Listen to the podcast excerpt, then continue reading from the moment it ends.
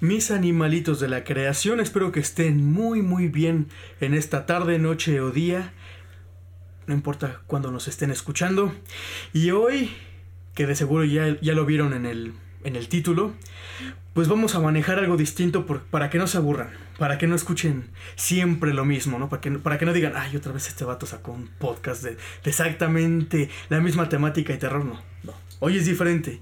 Y hoy tenemos a otro invitado. Otro invitado que más adelante les voy a presentar. Y sin nada más que agregar, bienvenidos.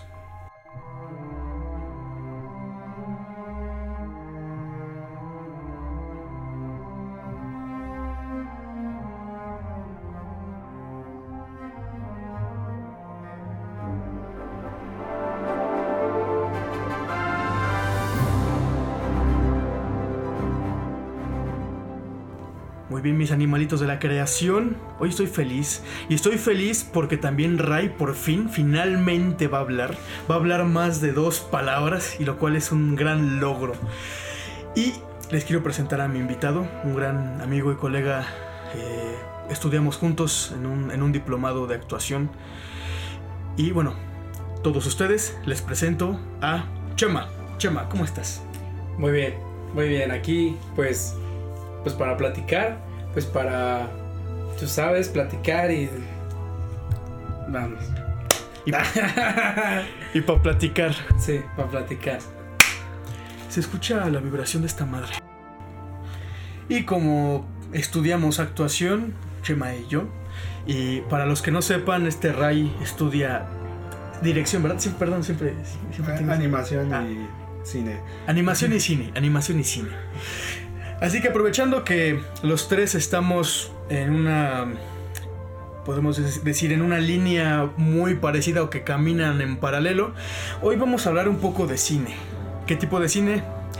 No tengo la más remota idea, pero hablaremos de cine. Ah, este, no están para saberlos ni yo para contarlo, pero hace rato que, estábamos platicando, pues salieron varios temas interesantes sobre pues, diferentes cosillas, ¿no? Que, que, nos gustan en común. Así que eh, vamos a tomar como un punto de partida.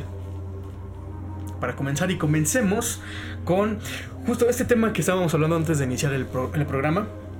Sobre estos actores que se encasillan o los encasillan y bueno, se crean ya como ciertos, ciertos referentes a veces no tan agradables, ¿no? Como el caso que comentaba de este Jack Nicholson, ¿no?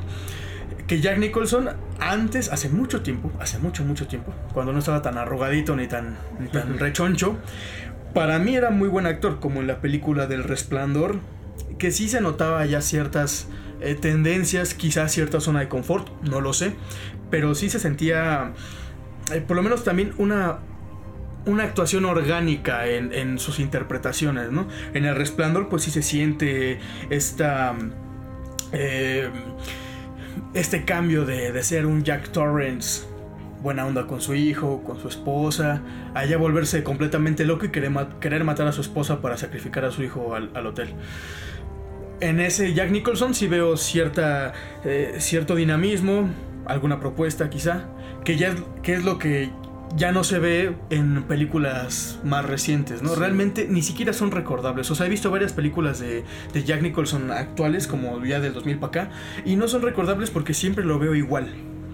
Hay una, por ejemplo, no sé con quién actúa, que trata eh, donde según este Jack Nicholson es una especie de, coaching para, para, relaciones o para recuperar relaciones. Y resulta que creo que este Jack Nicholson le baja a la novia a este vato, pero todo fue como una maquinación que al final este hombre el chavo se tiene un hijo con su esposa, pero creo que resultó que era, era hijo de Jack Nicholson. En fin, el punto es que ya era Jack Nicholson. Y realmente de ahí, pues todas sus propuestas eran, eran lo mismo. Ya no había, bueno, yo no sentía como esa cercanía. ya no había como un personaje, ¿no? Ya era Jack Nicholson como tal. Lo mismo con, con Robert De Niro, ¿no?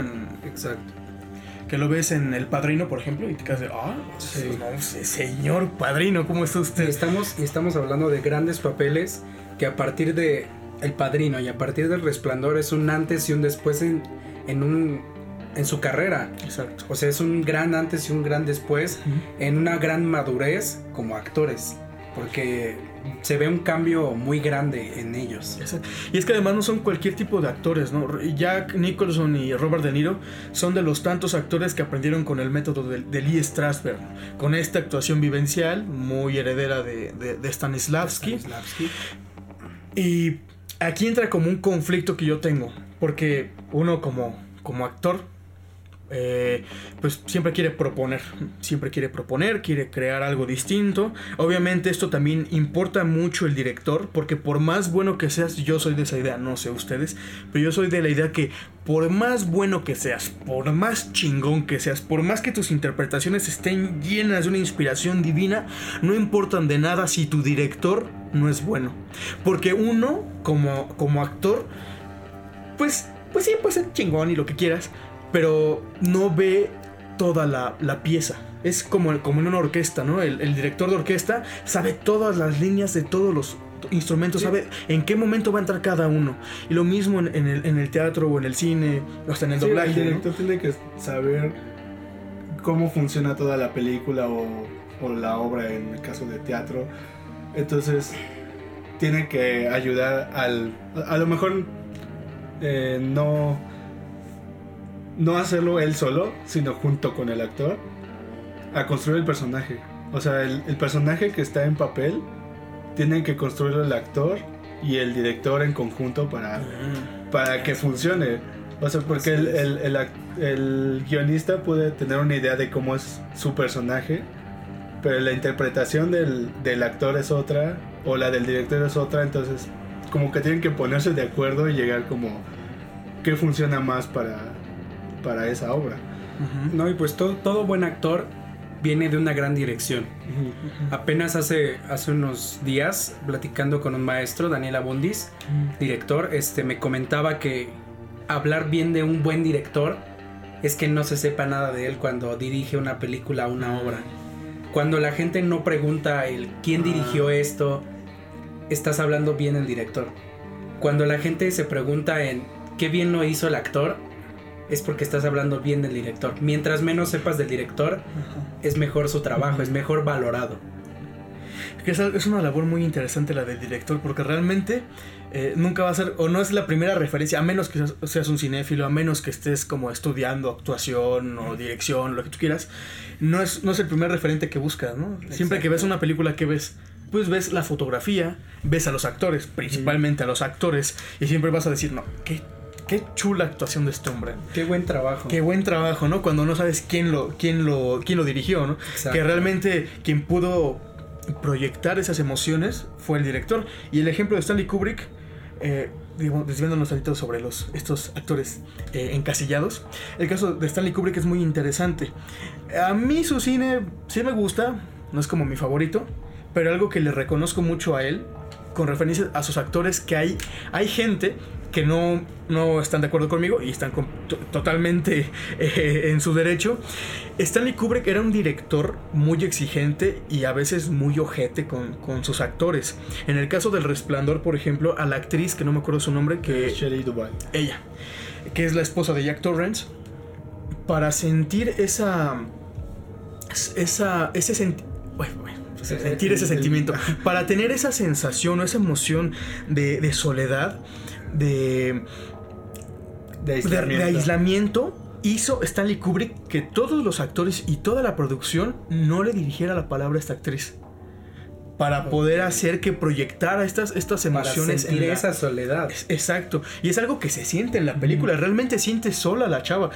y hasta a mí me da lástima. Cuando veo esta película me da lástima porque realmente sientes que nadie le entiende y que su hijo no le hace caso porque su favorito es su papá. El papá pues se vuelve loco y además le recrimina a esta mujer que es su culpa. Es su culpa que todo lo malo le pase en su, en su, vida. Sientes, o sea, realmente te, te, te, refleja algo. Pero aquí está también esta, esta cuestión, ¿no? Si un director también puede ser tan exigente con los actores o es el único método para que un actor saque esas emociones.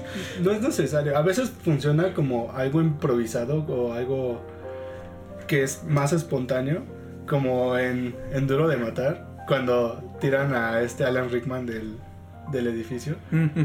que, que le dijeron, no, pues te tiramos a las 3, ¿no? Y eh, hasta en una, dos, y en el dos lo tiran. Entonces, como no se lo esperaba, se ve la reacción en su cara.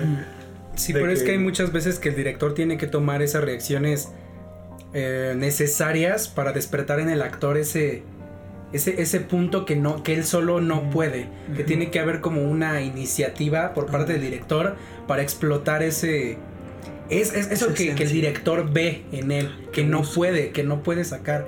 Y pues hay cosas que son muy... Pero, o sea, no tienes que llegar a ese extremo Sí, sí, para sí. sacar algo, una emoción. El, el actor tiene que construirlo y, Pues creo que aquí, y hacerlo. creo que aquí con este, este ejemplo ya vimos que sí es necesario. Sí, pues también está como en la creo que es en la película de Alien o sí, en la película de Alien cuando le nace el primer alien bonito del Mm, pecho de esta sí. persona. Pues, o sea, sí sale del pecho y, y llena a todos de sangre. Es una, es, bueno, cuentan que es una escena que fue improvisada. O sea, fue en una sola toma. La- los actores no sabían qué iba a pasar. Y cuando sale, de hecho eran vísceras, ¿no? Si eran Sí. vísceras de animales y era Generó sangre de miedo. animales. Sí, o sea, hay, hay unos, unas tomas que tiene la escena donde sí ves como espanto y, y sorpresa, pero que es muy natural, muy orgánico, porque fue en una sola toma. No sabían los actores qué rayos iba a pasar.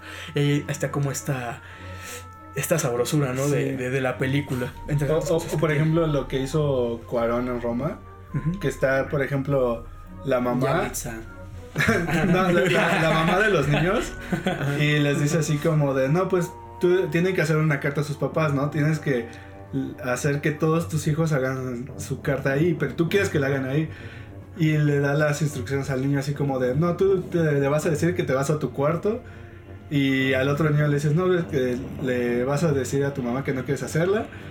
Entonces como les dio como cosas diferentes, como que el- a la hora de hacer la escena se sintió como más natural, ¿no? Como que Y aquí- no sabían qué iba a ser el otro, pero tenían como que reaccionar al otro Y personaje. aquí entrando sobre esa misma línea de, de las escenas naturales, sobre esa misma película Roma, está la escena de, bueno, no sé si todos ya la hayan visto y si no, lo Ven. siento, los voy a spoilear. Ni los modo. voy a spoilear, ni modo, no me interesa. la escena donde Yalitza Aparicio está acostada en su cama y sale el personaje este que no recuerdo, sale desnudo, Ah, se ve, se ve la, la reacción de Yalitza porque esa escena no, no se la avisaron a ella. Y fue una Ah, cuestión de Cuarón de decir, vas a salir desnudo y no queremos decirle a Yalitza porque esa reacción la queremos tan natural que no le vamos a decir. Y esa, esa reacción se nota. Se nota el ver a- a- al actor desnudo de sorpresa, de, oye, no me avisaron, pero fue un, fue un gran resultado. pero no estás torturando al actor, ¿no? Como a Sí. Kubrick. Ándale, no lo estás Sí, torturando. O sea, nada más estás sacando como cosas espontáneas, más no estás como torturando al, al Sí, actor. justo. Y hay grandes escenas que se hicieron icónicas por ser naturales y ser, o sea, sin ser este... O improvisadas. improvisadas, exacto. Simplemente la misma escena del guasón en Batman, Ah. cuando explota todo, o sea, son desde ese tipo de escenas pues muy icónicas que se volvieron parte de, de la de- cultura, de la cultura cinematográfica. Por parte de un accidente, por parte de, de algo improvisado, de algo que no estaba en el guion. Sí, porque ahí en el guasón eh, que no explotó al, al Al momento. momento. Y se vuelven memorables. eso. Se vuelven memorables ese tipo de escenas o errores que pasan, se vuelven memorables esos errores. Y fíjate, esa escena del guasón a mí me encanta porque sí se siente, se siente rara en el sentido de, de tú ves al guasón que no se asusta y siempre está seguro de sí mismo. Y se asusta. Pero en esa escena, o sea, neta, se ve que no se le esperaba. O sea, se ve que esa explosión fue en el momento menos Exacto. indicado. Exacto. Sí, porque está pégale, pégale, púchale, púchale al botón y nada, ¿no? Y ya cuando explota, tarda también unos segundos justo Sí. por este, esta es la belleza, porque tarda, se ve la explosión, pero el sonido tarda mucho en llegar. Exacto. Entonces, ya cuando llega el sonido, este güey se voltea y dice, ay, güey. O sea, pero ah, se, ve, se ve hermosa esa escena. En verdad se siente muy bien. Y aquí, eh, pues me sale la pregunta, ¿no? Uno que busca en el cine. Realmente, ¿qué busca? Y eso es algo como una apreciación muy personal de cada uno, ¿no? Yo sí busco una experiencia. Puede sonar muy mamón, pero a mí el arte me gusta por eso, porque te puede generar algo. Pero a mí me gusta que lo que te genere sea, sea mágico. Y eso es en el, en el cine donde tú lo quieras ver. O sea, vi una de mis películas favoritas, y eso que yo no soy como un amante del cine de, arte, porque no sé qué rayos es el cine de arte, me encanta una película, no sé si es eh, noruega, holandesa, no sé de dónde rayos sea, pero se llama El séptimo sello. Y es una película que trata de un soldado de las cruzadas que está a punto de morir. Y cuando ya le llega su hora, llega la muerte por él.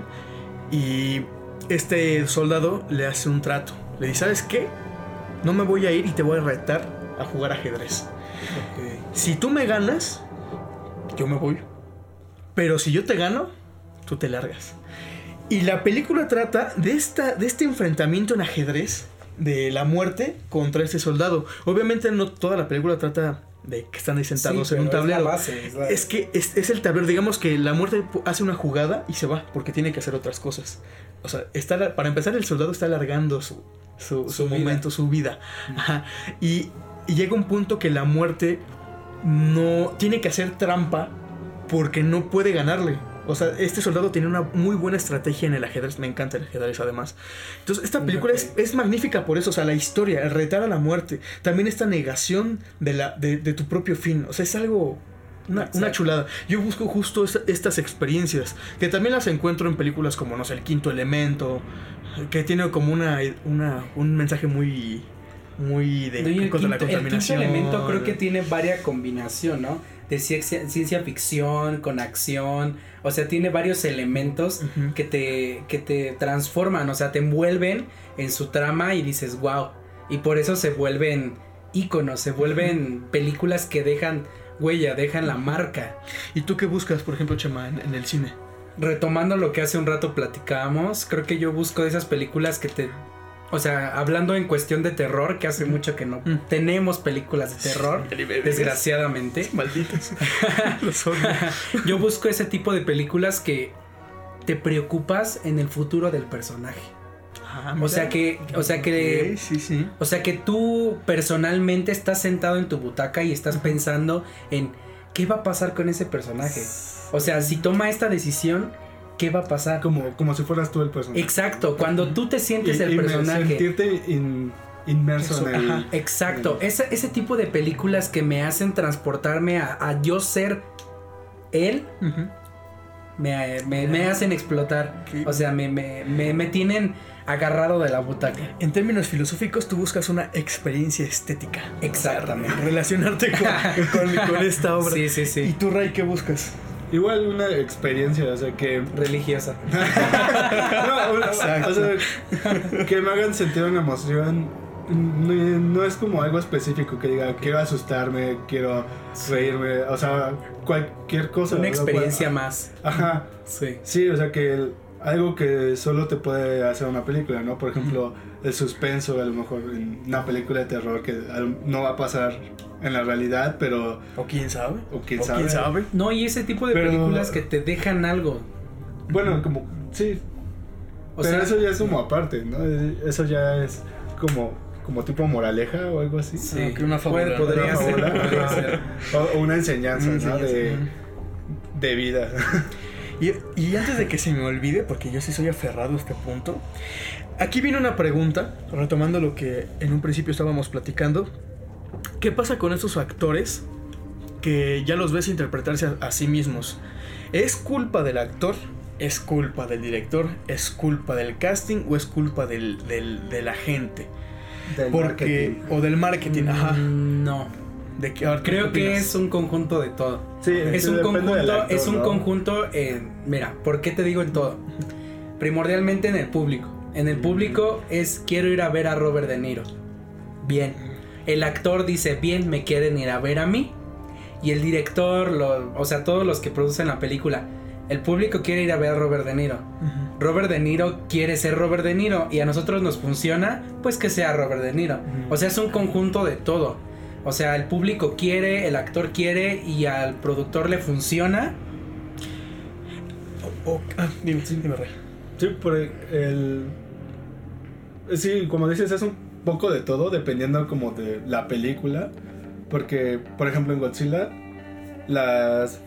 Si tú piensas en Godzilla, piensas como en juguetes de Godzilla, son para niños, cosas así, Ujú. ¿no? Porque Sí. aparte es como algo de Japón y ya las últimas películas de Godzilla eran más comedia que algo. Sí. Sí, Ajá. totalmente. Y luego Cada vez ves. está más gordo. Sí. y luego ves la película que salió en el 98, la americana. Esta es hermosa. que, que era como una película más de, de Destrucción. Hollywood, ajá, de Solo destrucción. destruye, sí. Sí, entonces, Nueva York, siempre Nueva York. en- entonces, cuando quisieron hacer la del 2014, pusieron a Brian Cranston porque ya tenía la reputación de ser Walter White. Walter Breaking White. Bad. alguien serio. Entonces dices, ah, bueno, Godzilla tiene a Brian Cranston, es una película seria, ya no es para niños. Aunque se Ah, muere, mira. aunque se muere, pero ya jaló a ese tipo de Mira, público. qué bueno que tomaste ese. eh, Mira, qué bueno que tomaste eso. Aquí está la madurez de un actor eh, hablando en cuestión de su carrera. Ujú. Cuando un actor quiere madurar, hace un corte tajante. En cuestión de este actor, Sí. todo el mundo lo decía, es el actor chistosito, es Hal. No, de Malcolm. no, no, no. Hizo un, un corte tajante y ahora todo el mundo lo ve con respeto. Es Walter White. Es un actor serio, es un actor bueno. Cuando antes lo veían como el bufoncito de las series. Ajá. O sea, hay actores que necesitan ellos mismos ver su límite que ya alcanzaron y decir, no, aquí la estoy cagando. Pues aquí me voy a poner un límite y voy a ir hacia otro rumbo. A unos les funciona, a otros- a otros no. Y hay otros que, puta, los lanza otra vez. Y hay otros que los entierran. Sí, es que ahí es, es algo muy, muy curioso, ¿no? De, estos actores, que hay, hay actores que justamente se retan. Y- Como Jim Carrey, ¿no? Con el, Ándale, Jim Carrey. O sea, Jim Carrey yo lo adoro porque si bien en sus personajes de, de comedia es técnicamente el mismo, él sí juega, o sea, él ha entrado también al, al drama y, y yo neta me pregunto y muchos se preguntan por qué rayos a este hombre lo encasillaron, porque a él sí lo encasillaron. De hecho es un hombre muy curioso, él no estudió como en la escuela de Lee Strasberg, pero él sí Sí. es muy vivencial, o sea, hay un, y siempre se me olvida el nombre, hay un documental en Netflix que habla sobre la producción de una película basada en la vida de un comediante Andy Kaufman. ese mero Andy Kaufman. Y tú ves a Jim Carrey, le dan el seguimiento a toda la película y este hombre se sintió Andy Kaufman y hasta peleaba con su papá y le decía es que tú me abandonaste, que no sé qué. Y, y se quedan, ¿qué pedo? O sea, O sea, como si. Como si él fuera, o sea, él- Andy él- se hubiera metido en el cuerpo de Exacto. Jim. Y, y muchos dicen, ay, qué, qué mamón. A mí me encanta ese tipo de actores, a veces, porque sí, o sea, se visten de carne y hueso con otro, con otro personaje y eso hace que, que, que creen una interpretación bárbara, bárbara, bárbara. Sí.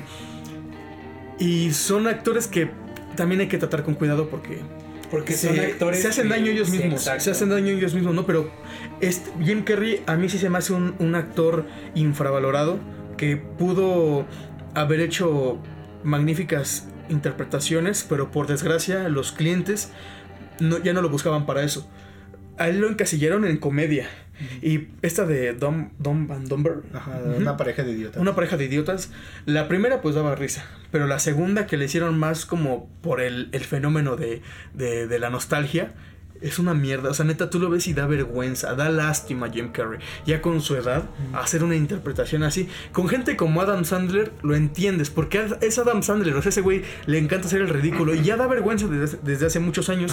Pero Jim Carrey, en neta, daba lástima. Daba lástima y, y, much- y a mí sí me da mucha tristeza porque es un actor que yo respeto mucho y que yo quiero mucho, porque me gusta y sé que él tiene, un, tiene una capacidad muy grande para hacer o para estar en proyectos Hacer más cine. serios. O sea, exacto, hacer buen cine. Tiene la capacidad, pero no lo dejan. Y ahorita que tomaste este pequeño, pequeño punto de la nostalgia, de aquí se abre una brecha grandísima donde ahora el cine está buscando vender nostalgia. Sí. Se están yendo completamente a vender nostalgia. Claro ejemplo, Disney, ¿escuchaste eso Disney? así en pocas Things. palabras, con letras mayúsculas. Disney. Disney está vendiendo nostalgia. Y es simbólico. 100%. Que no sé si tú me lo habías contado, Ray, o alguien, pero esto es simbólico, lo de Disney, porque realmente la, la mina de oro de Disney actualmente es Marvel. O sea, el, el- universo cinematográfico de Marvel es un mina de oro. Hace las películas live action solamente para decir, oigan, aquí estoy, soy Disney. Recuerden que yo soy la productora de, de grandes clásicos Para- como la, La Dama y el Vagabundo, La Bella y la Para no Bestia, perderse, ¿no? No perder el nombre Disney. Pero ya no. Sí. O sea, ¿qué es Disney? O sea, es una pregunta hasta filosófica. ¿Qué es Disney? Porque tiene Fox, Fox Sports, tiene parte de Fox, tiene ESPN. ESPN. The History Channel, ABC, Los Muppets. ¿Qué, qué es Disney? Pero fíjate, fíjate, que Disney ya entró en una- etapa que no le importa perder millones con tal de recobrar sus, sus clásicos. Porque tú, o sea, tú, o sea, yo, en Es mi caso, soy pobre. yo soy pobre, no vende. he ido a Disney. Pero tú vas a Disney y cuando se estrenó el nuevo Rey León, Aladdin, tú no ves un juguete de Will Smith, tú no ves un juguete de León, León live action. Tú ves a un Aladdin caricatura, tú ves a un Rey León caricatura, porque quieren revivir sus clásicos y no les importa a costa de qué. Mira, truco, truco, perdón. Bueno, es que jala gente, o sea, ya, ya sabes que es Aladdin, ya sabes que es el Rey León. Entonces, no necesitas hacer más publicidad, ya sabes que la gente lo va a ir a ver. O sea, como Entonces, que es, la, es como- mis- es la misma fórmula Es como- ya está cansando. Es como dinero cansando. fácil, o sea, sabes que lo vas a hacer y vas a vender, no importa Exacto. cómo salga. Este Rubén Trujillo en su podcast, que por cierto lo sigo y si me escuchas, Rubén Trujillo, o en algún, en algún momento me escuchas, te amo. Yo también. Eh, en, un sentido, en, un sentido, en un sentido artístico. Sí. Eh, Trujo había comentado porque le preguntaron a él, porque él fue la voz del genio de Aladdin en, en la, en la película animada, entre otras. eh, entre otras voces. Pero este, su- esta voz en el genio de Aladdin es muy icónica. Pienso que es de sus mejores personajes.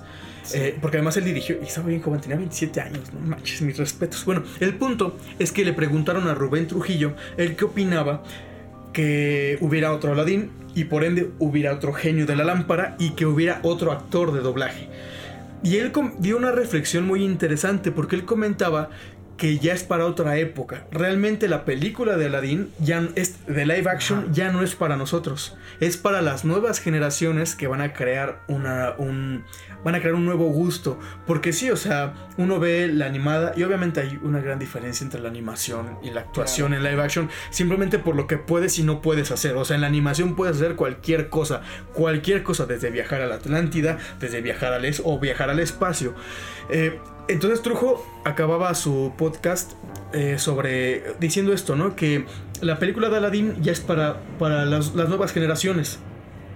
Aunque obviamente también Disney ha demostrado que no, no le gusta arriesgarse. Le gustaba arriesgarse hace mucho, mucho, mucho tiempo con películas como El Planeta del Tesoro, eh, Atlantis, que eran películas de autor, por decirlo así. Buenas. Es Pero, que era- ahí es que Es que esa época fue como cuando quisieron como apoyarse del, de que estaba de moda los Ah. cómics. Entonces jalaron gente que hacía cómics para hacer los diseños de estas películas. La que creo que más funcionó fue la de Lilo y Stitch, pero igual no es un estilo O sea, Disney. o sea, yo sé que es muchos de los estilo que nos, nuevo. Exacto, es un estilo Exacto. diferente. Pero sí. yo sé que muchos de los que nos están oyendo me van a odiar, yo lo sé. pero hubo un momento en el que Disney tuvo un- una gran brecha como el, el cine de ficheras, que hace rato hablábamos. o sea, o sea, Disney se compara mucho con el cine mexicano. O sea, Sí, o pero- sea, pero ¿qué o sea, en cuestión, en cuestión de que La Bella y la Bestia y Ah. todo eso, Ah. es, es el cine de oro. Pero te Ah, metes a, a la, a la gran brecha de Disney, es el cine de ficheras, donde empezaron a producir películas, llamémoslo basura, que eran buenas, pero hasta ahí. No, ese es. Sí, tiene como nombres, le han puesto nombres eso, que es. Ese es el renacimiento de Disney. Porque cuando muere Disney, en el. que fue con la- el libro de la selva, que fue como la última película en la que. que participó Walt Disney. Y era Tintán. No, o sea, que como Disney, Disney, o sea, el, el Sí, Walt señor Disney. Walt. Señor Walt Disney. eh, muere y ya, ya no hay nadie que lo dirija como él, ¿no? Él nada más producía, pero él, él se encargaba de cómo funcionaban las O películas. sea, tú te dabas Entonces, cuenta que llegaron. tenía que ver, o sea, había... Tú, te- tú- tú- o sea, tú, tú ves esas películas y te das cuenta que había mano de, del señor Walt Disney. O sea, él metía la mano, tú te, tú te das cuenta, o sea, es, es algo evidente que tú te das cuenta. Sí, entonces ahí es- se le llama la como la edad oscura, que es cuando sale el, el caldero mágico, el, el Pete el dragón, Fíjate cosas que como más experimentales. Es tan triste que ni siquiera la recuerdo.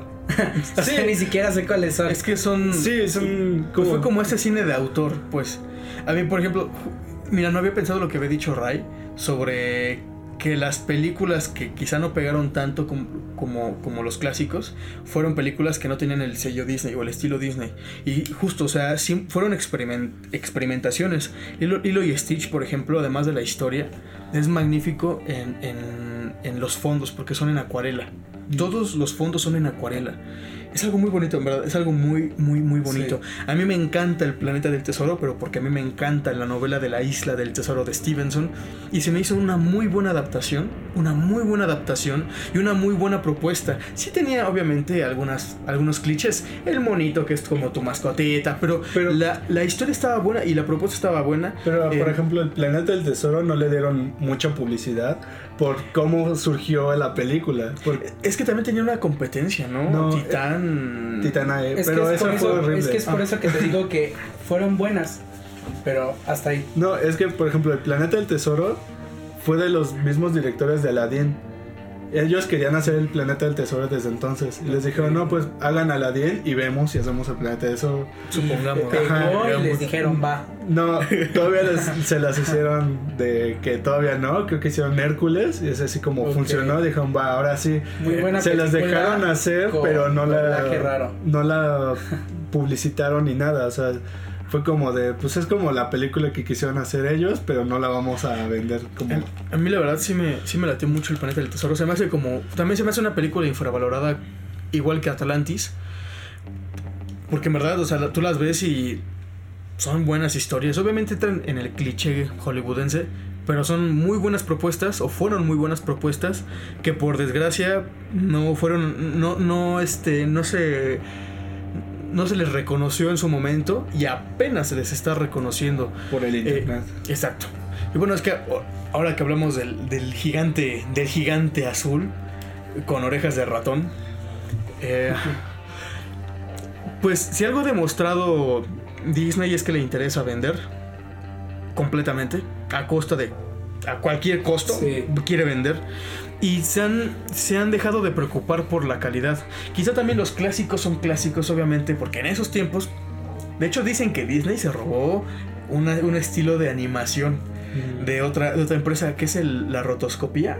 Sí. Sí, que a ver cuéntanos qué es la rotoscopía, mi querido Ray. Pues básicamente filmas a un actor y lo calcas. Entonces tienes los movimientos O realistas. sea, como le hicieron en Blancanieves. Sí, Ah, Blanca- Blancanieves le hicieron eso mismo. Con la cuestión del baile y todo eso. Y es que son movimientos demasiado orgánicos, Sí, son sí. hasta demasiado naturales, ¿no? Muy Sí, naturales. demasiado. Y que el creador de la rotoscopía es quien, bueno, tenía una empresa donde dibujaron a Betty Bob. Betty Bob es, es un producto de la rotoscopía. Y bueno, dicen que Disney se robó porque no pagó por utilizar ese invento porque no era suyo. Bueno, ¿por qué no se robó Walt Disney? Realmente. Es que creo que no estaba Disney, ¿me estás patentado oyendo? tal cual la técnica, entonces la Ah, usaron. ok, fue, fue de, de libre uso. Ajá. Como, como este Audac- Audacity, ¿no? Di- Dicho aquí, nadie más. Disney, ¿me estás oyendo? Te viene una demanda buena. Ya con los algoritmos. No, pero justo. eh, pues si quitamos como esta. mm, eh, estos clásicos de ese entonces. Siempre. Pues siempre se preocupó. por- bueno, de por sí, Disney ha sido. Ha sido, es y será una empresa completamente conservadora. Muy conservadora. Si tú comparas, por ejemplo, la animación de Betty Bob y de toda esta productora con eh, Disney es una brecha enorme. Betty Bob era una mujer que estaba sexualizada, que tenía luego como, como contactos con el diablo, con lo macabro. Y en, en cambio Disney, ¿no? Disney siempre fue de Blanco. una... Exacto, siempre fue blanco, pero demasiado. Que el amor a primera vista, que una pareja heterosexual. Bueno, hasta cierto punto. Exacto, sí- exacto. Sí hacía cosas. Blanco a cierto punto, porque tenía sus toquecillos muy escondidos, demasiado escondidos, No, no pero eran los tenía. No, o bueno, sea, hay, hay o sea, es que estamos donde- hablando de otra época, de otro tipo de ideologías. Antes la gente era inocente.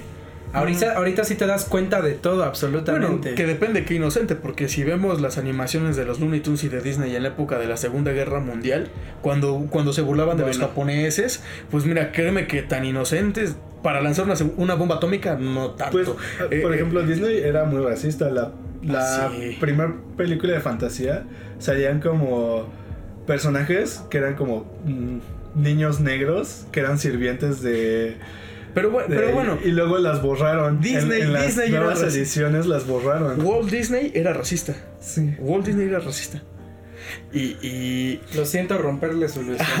pero, pero también, o sea, de hecho, me encanta porque en- en- luego en Facebook están como estos, estas viñetas que te hablan de la superación personal, ¿no? Y dicen, hay uno sobre Walt Disney que comentaba, no, es que Disney, de- a Disney le decían que, que era un, que, que era una persona sin talento y que nunca iba a sobresalir. Y luego fundó la compañía Disney, ¿no? Me quedo, pues, realmente nunca, él nunca tuvo eh, un don, realmente no, él no tuvo ni siquiera imaginación. Todos sus clásicos están basados en cuentos antiguos. Él nunca propuso nada nuevo.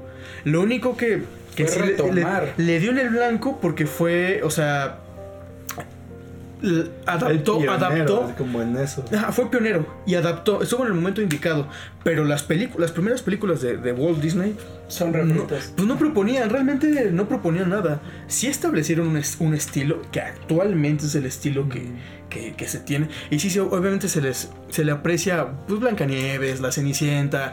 Pero más también por el tiempo en las, en las que fueron, este, Hecho. fueron hechos, ¿no? Porque sí, pues tú- uno crece con esas películas y les tiene cierto cariño, pero no significa, o para a mi apreciación personal, que Walt Disney tuviera talento. Realmente estuvo en el momento indicado para, para producir y no tenías nada más que ver. Era o este hombre o, o el de otro hecho, ni siquiera las dirigía. Él, él era productor de las películas, no dirigió las películas.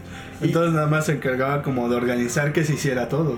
Y si las analizas, a mí, o sea, si- neta, si las analizas bien, no eran películas que dijeras, puta, qué, qué, qué filosóficas, qué profundas. Pues no. Y, Eran y- demasiado básicas. y eran también eran como el te- la Televisa de esos de ese tiempo. Era la o sea, obviamente sus primeras películas fueron de, de cuentos de hadas, y, pero tenían el mismo final. Siempre era un final feliz, un final rosa. Y siempre era exactamente lo mismo. Mujeres técnicamente inmaculadas. Y es algo que, que neta no, muchos no ven. Que también tiene un mensaje moralizador bien cabrón. Blancanieves o sea, en la 14 mujer. años. Exacto. Y, y quita las edades. Porque si uno analiza las edades de las princesas, te quedas de. No mames. O sea, qué la única miedo. princesa ¿En qué- mayor de qué edad es Elsa. estás metiendo? Elsa, mira, Elsa, Elsa- Elsa es la única mayor de edad porque tiene 18. Porque Jasmine tenía creo que 16, ¿no? Ajá. 15, 16 años. Ve, pero Disney tiene un mensaje moralizador muy cabrón, muy, muy, muy cabrón que muchos no ven. Y obviamente no, no es necesario como que, como que te des cuenta, aunque sí es, sí te da un, es un poco creepy cuando... Vaya dato perturbador. Sí, sí, realmente, realmente me lucillo el chama el pillo. No, porque estos, este, cuando profundizas en la historia, sí, a mí sí me saca de pedo. La, la verdad sí me... Usted sí sa- me- estás hablando de una Blancanieves que se enamoró de un güey que no conocía. Exacto. Que realmente le, bueno, le robó un beso, pero de una forma demasiado. O sea, estás besando no una avisó ni muerta. siquiera. Sí, estás besando una muerta, güey. realmente, realmente fue como Lázaro, lo revivió, no como el chuchito, ¿no? Que lo revivió el tercer día. Y sí, pues estas películas son un poco creepy, obviamente son en- fu- fueron creadas en, fue en, En en el siglo XX, en una época, pero no le quita también este hecho moralizador. Y que es una línea que siempre ha conservado Disney y que muchos no cuentan. Bueno, es que los Eh, cuentos en los que se basa tenían esos mensajes moralizadores. Sí, entonces- pero por ejemplo, si vemos DreamWorks con Shrek, ellos cambian. Obviamente es otra época. Ves que pero- Shrek, bueno, DreamWorks surgió por Disney, básicamente. Y por una, por una, este. Y por una jubilación que no le pagaron a un director. ¿Sí ¿Te Ah, la historia? No. Mira, eh, eh, DreamWorks en la parte de abajo tienen una S, una SDK. SDK. S es de Steven Spielberg. De La- Spielberg, la D, no me acuerdo, la K es de Katzenberg y la D no me acuerdo. Bueno, eh, ¿cómo Katzenberg? Katzenberg, Katzenberg. era el, como el director de, De animación de Diosito. Disney. Pero ve, él- Diosito. él- pero ve, era, era la dirección de, De él- Disney. Era un director de Disney. Era como y- el, el CEO de Disney Y Animation. velo cañón. Él- Ok. ella quería, creo que jubilarse o algo así. Quería ser, quería ser como el CEO de Disney, así Ajá. tal cual. Y Disney no le dejó. Eh, entonces dijo, bueno, entonces voy a renunciar, pero quiero mi lana por, por los años en los que he Mm. trabajado con ¿De ustedes. jubilación? ¿no? Mi jubilación.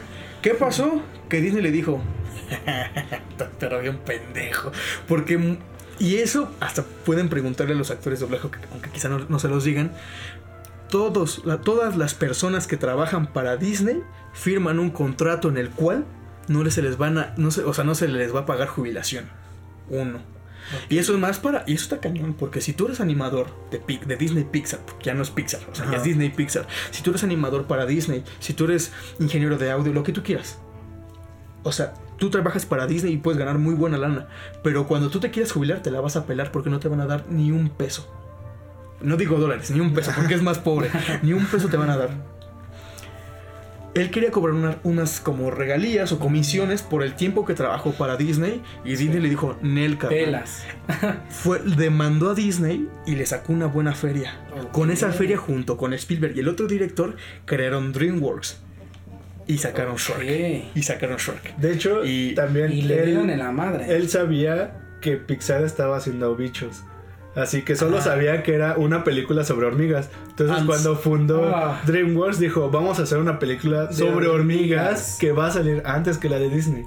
¿Y, y qué, y qué película, la verdad. Ants, si comparas Ants con bichos que tienen también.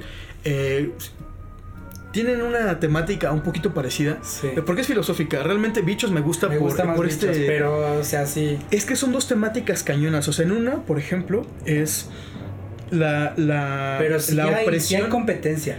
claro, sí la claro. hay, güey. Sí la hay. Sí, pues, o sea, Shrek es una burla a todo Disney, güey. a la, a la- a la Disney, vieja escuela de Disney. O sea, güey, Shrek es una cachetada Disney y un escupitajo y una risa, güey. O sea, Eso es Shrek, güey. Fiona, ¿qué representa? Fiona representa todo lo que las princesas de Disney no fueron hasta, hasta Ah. Mulan. Hasta Mulan. O sea, todo lo que las princesas no pudieran hacer, Exacto. Fiona lo hizo, güey. Porque además es una princesa, una princesa de los cuentos de hadas con su vestido, con su corona, pero una mujer que no necesitaba, realmente no necesitaba de un hombre y lo demostraron en la 3. Sí, no, en la 4, que es cuando se escapa Mm. porque nunca llegó Shrek. Sí. Es una mujer que no, realmente no necesitaba de un hombre, una mujer luchona, una mujer que le partió la madre a Robin Hood y a su grupo, Sí. una mujer que se que eru- eruptaba, que tragaba como cerdo. ¿Y quién es Shrek? O sea, Shrek salva a la princesa y es un ogro. O sea, es el monstruo que siempre le daban en la torre en, las- en los cuentos de hadas. Sí.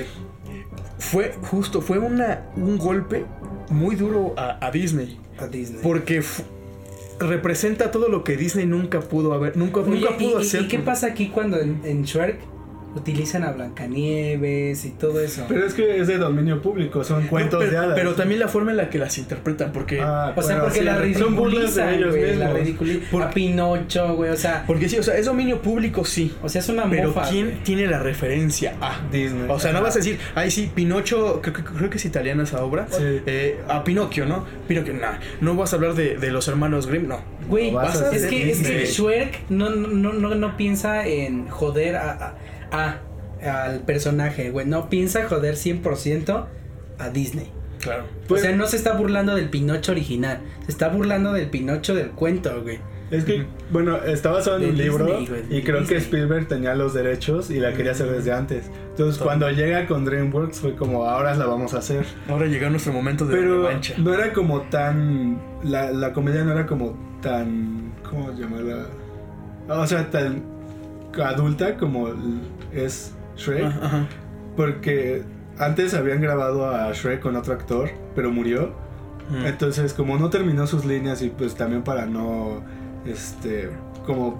No ofender su memoria. Sí. Entonces volvieron a grabar todo, Tom pero con, Myers. con Ah, Myers, Myers. sí. Tom-. Entonces, él Qué cambió triste, toda y qué la triste historia. fue el caso de Eddie Murphy, ¿eh? Ah, Qué triste fue el caso de Eddie Murphy de que su, su, su carrera ya estaba en declive y dijo, ah, pues voy a intentarlo con burro a ver si... Sí, su- Güey, o sea, creo Eugenio Derbez pegó más que Eddie Murphy. Vato, ¿quién es Eddie Murphy? O sea, o sea, ¿quién es. Eddie Murphy? Bueno, uno, bueno, Shrek fue como la primera película que usó todos, como las, sus personajes principales, eran actores famosos. Porque antes en animación no había actores famosos. Y eso fue por Mm. Katzenberg, que cuando estaba en Disney él quería meter actores famosos y lo hizo con Aladdin. Mm. Con- O sea, gracias a ese güey Ajá. Star Talents. Ah, Básicamente, eso, sí. eso es muy gacho porque un- una problemática en Estados Unidos, y es algo que aquí no lo vemos porque técnicamente no nos interesa, ahí hay actores de voz, que no es lo mismo que un actor de doblaje. Porque un actor de voz es la base para crear una animación. Hay actores de voz allá en Estados Unidos porque es productor. Hay actores de voz para videojuegos, hay actores de voz para caricaturas, para películas, etc. Ya no están teniendo trabajo. Porque ahora las productoras buscan a los actores de cine, a los Star Talents. Porque allá Para- sí son actores. Pero no, pero lo cañón es que un actor de voz, o sea, que seas actor de cine, porque muchos allá son actores de cine. Sí. Muchos actores de Hollywood nunca, nunca han pisado un escenario. Pocos son Tommy Lee Jones, por ejemplo, él sí pisó un escenario, Brian Cranston. Hay actores que sí, Natalie Portman, hay actores que sí han tocado un, un- este, un escenario, pero hay, hay actores que no. Y que seas actor de una, de una especialidad no significa que seas bueno en otra. O quizás Bueno, sí. Pero los actores de voz en Estados Unidos son una fregonería. Perdón si les hago este comercial. Me encanta Red Dead Redemption 2. Me encantan las voces. Hay un, de hecho, hay un actor, el que le da la voz a Dutch Vanderlind, sale en la película de Ant-Man y la avispa. Ah. Pero Ok. realmente te muestran el trabajo de los actores de voz y es algo Pues increíble. él ganó y- en el game, el game of the Year, el actor de Red Dead Redemption. Este- ah, este- Pero, ganó este- el pero lo mejor que, actor. pero lo que dijimos hace, lo que dijimos hace un rato. chulada, no, es una Todo es cuestión de una buena dirección. Ah, sí. Pero digo, o sea. Y por la- ejemplo, ahí hay actores, no, directores de voz. O sea, hay directores de doblaje, directores de voz. Y por ejemplo, en videojuegos está el director del juego y está el director de voz. Y es algo muy, muy curioso porque acá casi no se ve eso porque no se crean cosas, ¿no? Es algo interesante, ¿no? Que hay directores para la voz, que no es director de doblaje, porque te digo que son cosas como, son muy diferentes. Y de hecho, el doblaje gringo es muy malo. Pero eso demuestra que ellos no, reci- no reciben, ellos Sí. crean. Si tú escuchas el doblaje de, de series japonesas en inglés, o sea, dan vergüenza. Pero si tú escuchas Ricky Morty, escuchas el, el- la actuación de voz de Red Dead Redemption, de God of War, te quedas de papá, o sea, qué, qué Tienen chulada. buenos actores. Tienen buenos actores de voz, pero pésimos actores de doblaje. Y fíjate que, que me he dado cuenta que en Estados Unidos el actor de doblaje en cuestión de artistas reconocidos es muy importante. Porque, ¿qué hemos visto como en la de El Cazatiburones? O sea, los personajes son los actores de doblaje.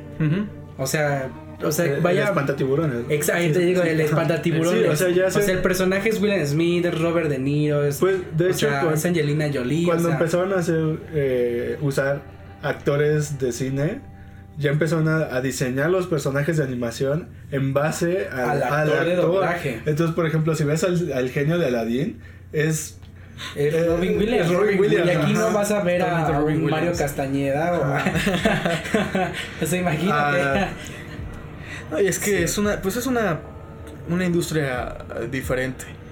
Yo la verdad sí espero que, que a los actores de voz se les reconozca también su labor en, estado, en Estados Unidos porque hacen un gran trabajo, muy buen trabajo. Ahí les pasa lo mismo, bueno, quizá no tanto como, bueno, es que no sé, es que es un mercado diferente, pero ahí no son tan reconocidos. Bueno, no, es que, no, es que sí sean reconocidos porque al querido la voz a Arthur Morgan en Red Dead Redemption lo invitaron a, a la, a la Comic Con, creo. Pero quizá no está tan reconocido o tan apreciado su labor allá en Estados Unidos. Y también sí, eso no es algo como muy que les den un Oscar y, y es algo muy cañón porque les quitan el trabajo los actores de, de, este, de cine Sí. y que muchos también escuchan sus trabajos y no todos son muy buenos, o sea, no todos hacen un buen trabajo porque no es su especialidad, ¿no? Pues como Eh, este de Death Stranding, que ahora ya tienes al actor ahí, tienes a Sí. Norman Reedus, a Guillermo del Toro. Guillermo del Toro, o sea, tienes a Guillermo del Toro que te está ayudando y te está explicando el juego, que no se llama Guillermo del Toro, se llama, tiene otro nombre ella. Sí, y tienes a este de, de, de Walking Dead. O sea, ya ahí. está en los juegos, tienes a los actores en el juego. Ya estás jugando como un actor. Pero, y eso es algo Ahí donde está este. Hay que hacer John Wick. ¿Cómo se llama? Ah, Kino Reeves. Ah, no, ese va a ser No, ese es Cyberpunk. Es Ese Cyberpunk. se ve bien Sí. crudo, ¿no? Pero Fíjate, también, bueno, no sé. No me late tanto como ser el actor. Me gusta que creen como un personaje así. Pues como, no referencia. como lo que hicieron con Tintín, que tienes a los actores, pero lo hicieron de animación con motion tracking para que actúen los actores, pero se vean como el personaje. Entonces tú ves a, a Tintín y los personajes de Tintín son como las versiones realistas de los dibujos de Tintín, pero son otros actores, ¿no? O sea, el villano es este Daniel Craig, el, el de el de James Bond Ajá. y el capitán es Andy Serkis, el que ha sido Gollum, eh, César en El planeta de los simios. El de Black Panther, ¿no? Este. Ajá, Bueno, también. Sí. Entonces tú no ves a los actores, pero ves su actuación Ajá. sí. y ves un personaje ficticio en, la película. Y qué personajes, eh. Yo como Sí. soy fan de Gollum, me encanta Gollum. En O sea, español pero es- está, está no, muy padre, está muy padre eso, eso que hacen, ¿eh? Me gusta demasiado que usen un actor de base y que lo, lo, lo cambien. Como le hicieron en Alito Little Angel. Ah, me, me, me encanta, güey. Me encanta lo que hicieron. No me gusta, pero me, me encanta lo que hicieron con Neisa González. O Mm. sea, que fueran ellos mismos, pero que los transformaran. Eso, eso me, me, me encantó. Palito es como muy raro porque es... Da hasta un cierto de miedo el No, personaje. Pero eh, tan solo el, el hecho de que sea James Cameron con Robert Rodríguez se me hizo como... ¿Qué hacen ellos dos juntos, no? Son así como de caminos muy distintos. Sí. O sea, que, que, perdón, pero acabo de ver Django. Nunca había visto Django completa. Qué peliculón. Me encanta Quentin Tarantino. Es... perdón, es que tenía que decirlo. Ah, me A mí una película que me explotó la cabeza cuando estaba en el cine, Ready Player One. Ah, O sea, que saliera Godzilla, Mecha Godzilla, que saliera Chucky, Tortugas Ninja, o sea, fue... ah, Fíjate o sea, que esa Pero eso también es como la nostalgia, o sea, tienes la- la nostalgia de la es que aquí película. estamos hablando, están vendiendo nostalgia y en mí, es lo que, es que- tuvieron. Es que, es que vende, o sea, no es un caso aislado. Realmente la nostalgia siempre va a vender. exacto. Porque, o sea, ¿qué, qué hacen con, con las tortugas ninja? ¿Qué hacen con, con bueno, Spider-Man no vende nostalgia porque es un personaje icónico igual que Superman y Batman. Pero, Pero- técnicamente eso es nostalgia, o sea, bueno, como- lo que hicieron en, en Spider-Man Into the Spider-Verse sí fue nostalgia. Porque el Spider-Man, eh, el Peter Parker de ahí, es este Tobey Maguire. Aunque no lo mostraron como tal, es Tobey Maguire. O sea, porque las referencias de ese Spider-Man bailando y todo, o sea, es de Tobey Maguire. Ahí estaba un poquito el factor nostalgia. ¿Qué pasó en Star Wars en, la, en esta trilogía? Güey, o sea, tuvieron que sacar a Leia, a Han Solo y a Chewbacca para que pegaran las películas. Sí. Y, y, el- ah, y Lo de la y nueva, simplemente la nueva, la nueva, güey. Ay, me encantó, bueno, no, yo la vi en inglés. Quería ver, la, la regué porque lo hubiera visto en Vete español para escuchar a, a este Mario Filio como Obi-Wan. Ah. ¿A, qui- quién le da la voz a Qui-Gon Jinn?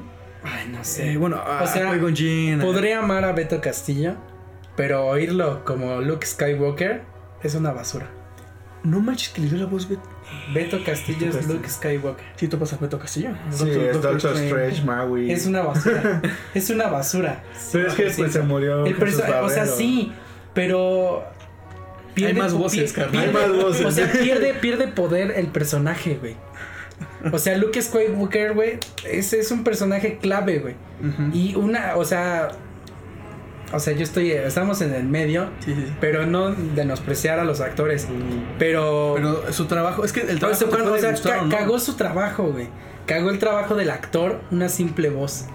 Porque, ay, no, es que tienen que Es verlo. que a veces el doblaje arruina la actuación del. Sí. del Es que, del o sea, o sea, el personaje de Luke Skywalker de esta nueva entrega es un Luke Skywalker muy maduro.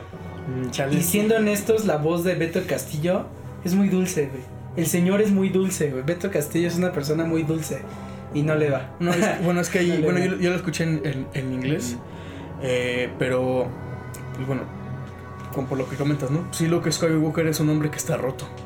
Eh, Tiene una culpa tremenda porque iba, iba a matar a, no mames, iba a matar a Ben Solo.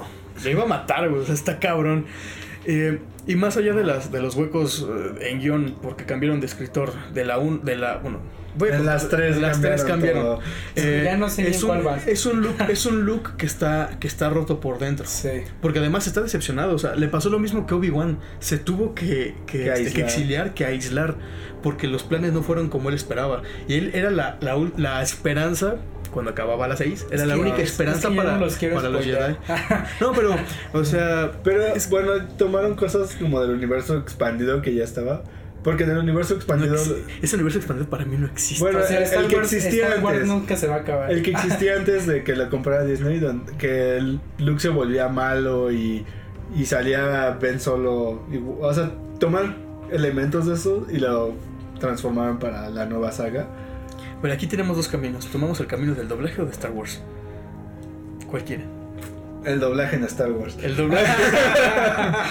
me encanta la voz, aunque siempre la escuché un poquito rara, pero me encanta la voz de, de Mario Filio como Obi-Wan. Quizá porque crecí con esa voz de, de, de Es que Obi-Wan. crecimos con el doblaje porque no sabíamos inglés, entonces De hecho. oíamos Star Wars en español. Y me encanta, me encanta el, el papel de Carlos II como Darth Maul, que nada más dio como Dos como dos frases. palabras. Sí, maestro. Y ya, y ya. Me encanta Jesse Conde en la nueva. Ah, es Jesse Conde es. ¿Quién es? Este señor de la capucha, no me acuerdo. Palpatine. ¿Es Palpatine? Sí. Jesse Conde. Ah, pero es que también en la trilogía original hubo un redoblaje. Porque el doblaje original era horrible. Que sí sientes que estás oyendo al duende verde siempre, ¿no? Pero qué padre, qué padre. Pero quién, pero quién es, quién le dio la voz a, a Palpatine en la, en la, en- de la 1 a la 3? Porque de ese la, actor sí me gusta. De la 1 a la 3, no sé. No me acuerdo. Porque me encanta esa voz de acabemos con el imperio. ¿Cómo, ¿Cómo se llama este, este personaje que. Ah, no, con la? República. Que, que, que, ay, que, perdónenme. Sí, no, sí, sí. Perdónenme a los que son fans de, de, de Star Star, Wars. Pero es que son, son demasiada, es demasiada información para mí. Este personaje que, que trae traje amarillo, que es negrito, Mace Windu. Ah, que salió la nueva, que mm, Ah, maneja Ah, naves. Finn, Finn. No, no, no, ya es un señor, ya es un señor. Lando Calrissian. Lan- Bueno. Lando, Lando, Lando. O sea, que le cambiaran la voz siempre ha sido Arturo Mercado. Ahorita ya no es. Eh, O sea. Pero es ah, que, es que ese es en el redoblaje que hicieron en la trilogía original. Es que los redoblajes, güey. Es, que es lo que estábamos hablando hace la, un la volvieron a doblar cuando sacaban las remasterizaciones. Porque metieron escenas y nuevas cosas. Y hicieron una mezcla nueva del audio y Sí. tuvieron que volver a doblarla. Entonces, Luke Skywalker es eh, Jesús Barrero. Eh, Si tripio en el redoblaje, se quedó ya el doblaje Ajá. para Ah, siempre. Es de este.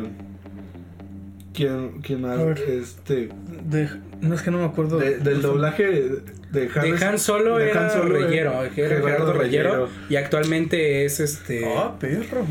siempre fue Gerardo Reyero este Han Solo Estaba y actualmente este Han Solo ya es este el que hace a Optimus Prime este Blas García Ah, Blas. es Blas García y estamos hablando en cuestión de doblaje que es más que obvio que, que no siempre va a tener la misma voz el personaje Ah, sí. porque obviamente, pues el personaje crece, ¿no? Y el actor pues es más viejo. Y pues ya no, ya no queda. Ya, no- ya no queda la Sí, voz. Sí, pues como le pasó a, no sé, me- a Memo Ponte con la de Los Increíbles 2, ni modo que le diera la voz a Dash otra vez. Nemo, o sea, nada más era Nemo, güey. Justo, justo. sí. Pero fíjate, en el doblaje, por lo menos referente de Star Wars, me, sí me latió porque escuché un video en... Si no la vieron, ni modo, ya los voy a spoiler. Em, vi un video en, en Facebook o en YouTube eh, del- de la parte final donde le dicen... donde Alerta, está Rey, spoiler. donde, donde, donde está Rey se quiere este, conectar con, con, con la fuerza, ¿no? Con la fuerza. con los Jedi. Y bueno, la escuché en inglés. Mi novia y yo nada más... Bueno, mi novia ni siquiera lo captó. Yo nada más capté a Yoda. Yo nada dije, ¿sí más captaste solo ayuda? porque no tengo novia. Pero, digo, ¿sí captaste ayuda? Y me dice, no. Digo, ¿cómo no es el único Sí, que habla al revés se el oye inglés? Yoda, güey. Se oye Yoda, güey. Y no sé quién lo dobló porque no era Arturo Mercado. Es que hubo un cambio al final, de la- bueno, por lo que me enteré, hubo un cambio, cambio al final en las voces, este, o en el reparto en, en- en Sí. español. Pero en este video justo me dio, me dio mucho Se gusto oyen escuchar todos, a, a- se oyen a Mario- todos. a- a Obi-Wan, a Qui-Gon Jinn, pero con las voces todos, originales. sí, Eso es muy padre. padre, es un bu- buen golpe de, de infancia. Y fíjate que a pesar que odio y super odio a este Jar Binks, me gustó el doblaje que le hicieron en, en, en La amenaza Sí. fantasma. Es un imbécil Jar Binks, pero me gusta su, su doblaje, me gusta su voz. Sí. Es muy molesta, como es, como es ese güey, o sea, es súper molesto. No sé por qué gente, a mi novia, por ejemplo, le gusta mucho este Jar Binks, a mí me, me caga. Me caga, o sea, es molesto, es entrometido y es un estúpido. No hay nadie más entrometido que Citripio. Pero, pero fíjate, yo... Yo sentí tristeza cuando le iban a- le borraron la memoria a Citripio.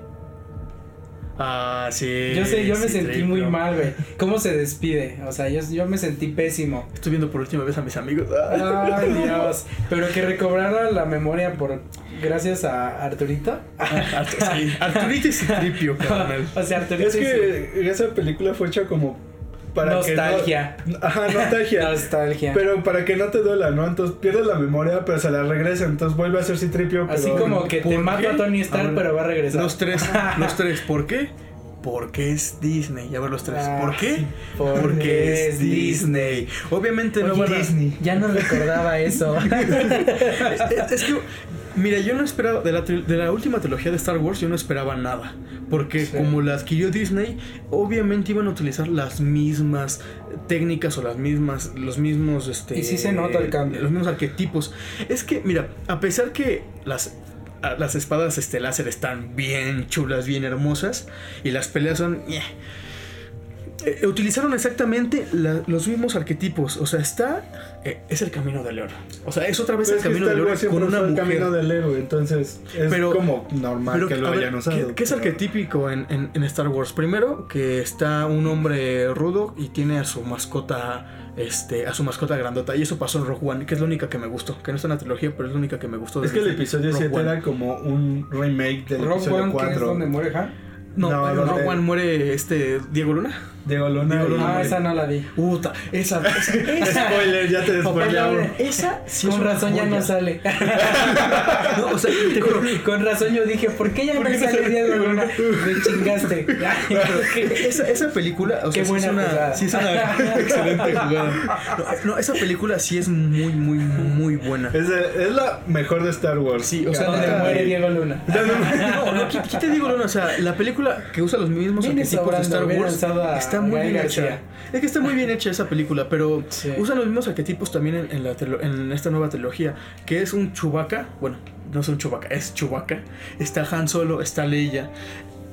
Tuvieron que sacar a Luke, tuvieron que sacar otra vez a Yoda. Pero es que fíjate Eh, que es que Star Wars pasaron son ellos. O sea, Star Sí. Wars son ellos, güey. La pelea familiar, ¿no? Por, por la galaxia. Por los terrenos. por los Por terrenos. los terrenos galácticos. Júpiter, güey. Feliz Navidad, me robo tus terrenos. Sí, es que todo Star Wars se basa en ellos, güey. Sin ellos, no tendría la misma fuerza, güey. Neta, la, la- o sea, sin ellos no tendría la película la misma fuerza que tienen. La fuerza.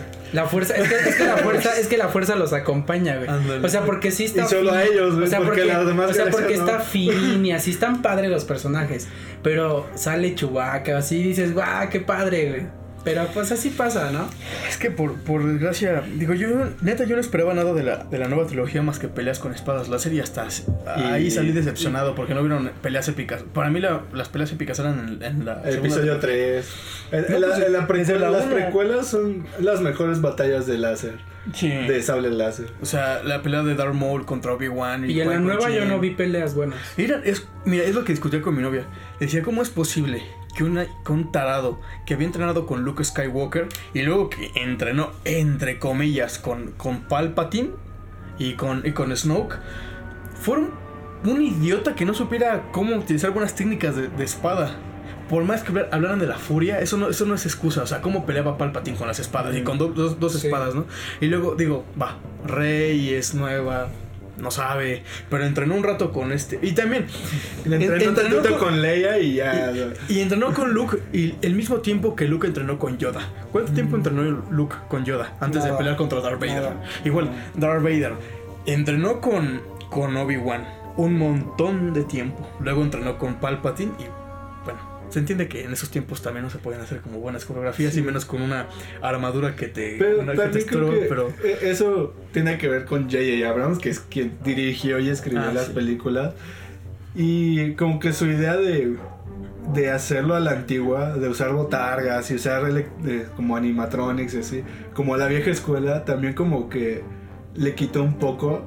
Mm. Entonces, por ejemplo, las bateras a lo mejor no quería hacer esto de, de que volaran y cosas así, por hacerlo como a la vieja escuela. Ya cuando el Yoda era por computadora no me gustó, güey. Pero, pero ya, era no, como... me- ya no me gustó. Pero era como la idea de George Lucas de aprovechar la tecnología. Pero es que la, ma- la magia era eso, güey. Mm. La magia era ver las botargas, ver, ver los animatrónicos. Pero por ejemplo, sin el Yoda por computadora, no hubieras visto la O sea, pelea de Yoda sí, contra yo Dooku. yo Entonces, sé. Pero es que. ¿Y, y qué pelea? Hubiera estado más Pelea. padre ver la botarga volar, güey. sí, pero le qui- te quita como esa Sí, idea de la entiendo, película. Dices, ah, es una Pero es que aquí hay varias incongruencias. O, o pierdo una cosa o gano otra. O... Pienso que la belleza de Star Wars es justo eso, sus contradicciones. Bueno, un verdadero fan de Star Wars, que yo no soy un fan Exacto, yo 100%, tampoco no soy. Pero sí me considero un amante de las películas de Star Wars. Eh, uno sabe que la belleza está en sus imperfecciones y en sus contradicciones. Porque tú sabes, o sea, también... eh, la- Es que es un universo más que la historia, Ajá, ¿no? Cómo se construyó el, el universo de, de donde habitan los personajes. Sí, sí. Por ejemplo, a mí me late mucho de Star Wars, me late un montón los, los Hot. Porque es, es como el cártel de, de la galaxia. O sea, los Hot son una raza que se monopolizaron una entrada de este en la galaxia donde pasan víveres en la República. Por eso son, son tan ricos y a los Hot les temen, no porque sean fuertes, porque están bien gordos, son, son unas babosas gigantes, sino porque tienen dinero. Y con dinero Vale, pueden hacer cualquier cosa. O sea, ¿quién, quién le pagó a, a Boba Fett? Sí es Boba Fett, ¿no? Sí, Boba Fett. ¿Quién le pagó Boba Fett para matar a. ¿Era Luke? O, bueno, querían que hicieran a Carbo- Carbonita a Han Solo. ajá. O sea, ¿quién, ¿quién era el cazarrecompensas por excelencia? Boba Fett. ¿Quién le pagó? Bueno, eso fue la República. Pero también los que tenían varo eran los importantes. ¿Quién le pagó a Jango Fett para poderlo clonar? Pues fue la República, los que tenían varo. Pero los Hot me encantan por eso, porque son una raza que no necesitan ser fuertes para ser temidos, sino que Sí. tienen dinero. Y con eso nadie se mete con ellos. El poder. La magia de La magia del poder, la magia de la galaxia y eso. Que también en los cómics hay cosas chidas como por ejemplo los, los Ren o las peleas o quienes fueron los primeros que utilizaron la fuerza. Y, en, y, en, y- y en esta última película, güey, la neta quedé muy decepcionado. Cuando todos estaban esperando que las naves ya, ya van a llegar, ya van a llegar. Quedé muy decepcionado. Es Yo que esperaba que se abrieran los portales y llegara Doctor Strange. no se, abrieron, no se abrieron los portales cuando aparecieron este, todas las naves de toda la, de toda la ex, ex república. Fue exactamente la misma Ajá. escena, pero Yo- con yo naves. sentí lo mismo, Dije, no güey. mames, no más falta que. Pues J.J. que- Abrams dijo que se inspiró en Avengers para neta, eso, neta, o sea... neta que yo sentí lo mismo, güey. Pero- ya nada más falta que se abran, güey, los portales Me- y las naves salgan, Me güey. dio una ver- me- neta me dio una vergüenza porque cuando dice este, este capitán, eh, creo que estamos solos, muchachos. No creas eso, capitán. Y aparecen todos. Dije, no Güey. mames, es exactamente la misma escena. Salió que lo mismo, güey. Exactamente calcaron, güey, No me así. falta que salga Atman y, y que salga un cabrón que diga este Eh, República Unidos. O sea, dije, no güey. No eran rebeldes, ¿no? Una cosa No, en verdad me dio, me dio- Sí. me dio- La resistencia, resistencia.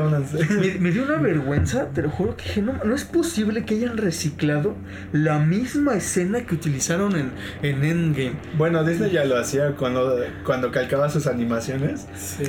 Entonces, Pero bueno. Oye, sí. Bueno, ya que estamos en Marvel, pues hay, hay muchas cosas que, que picar ahí.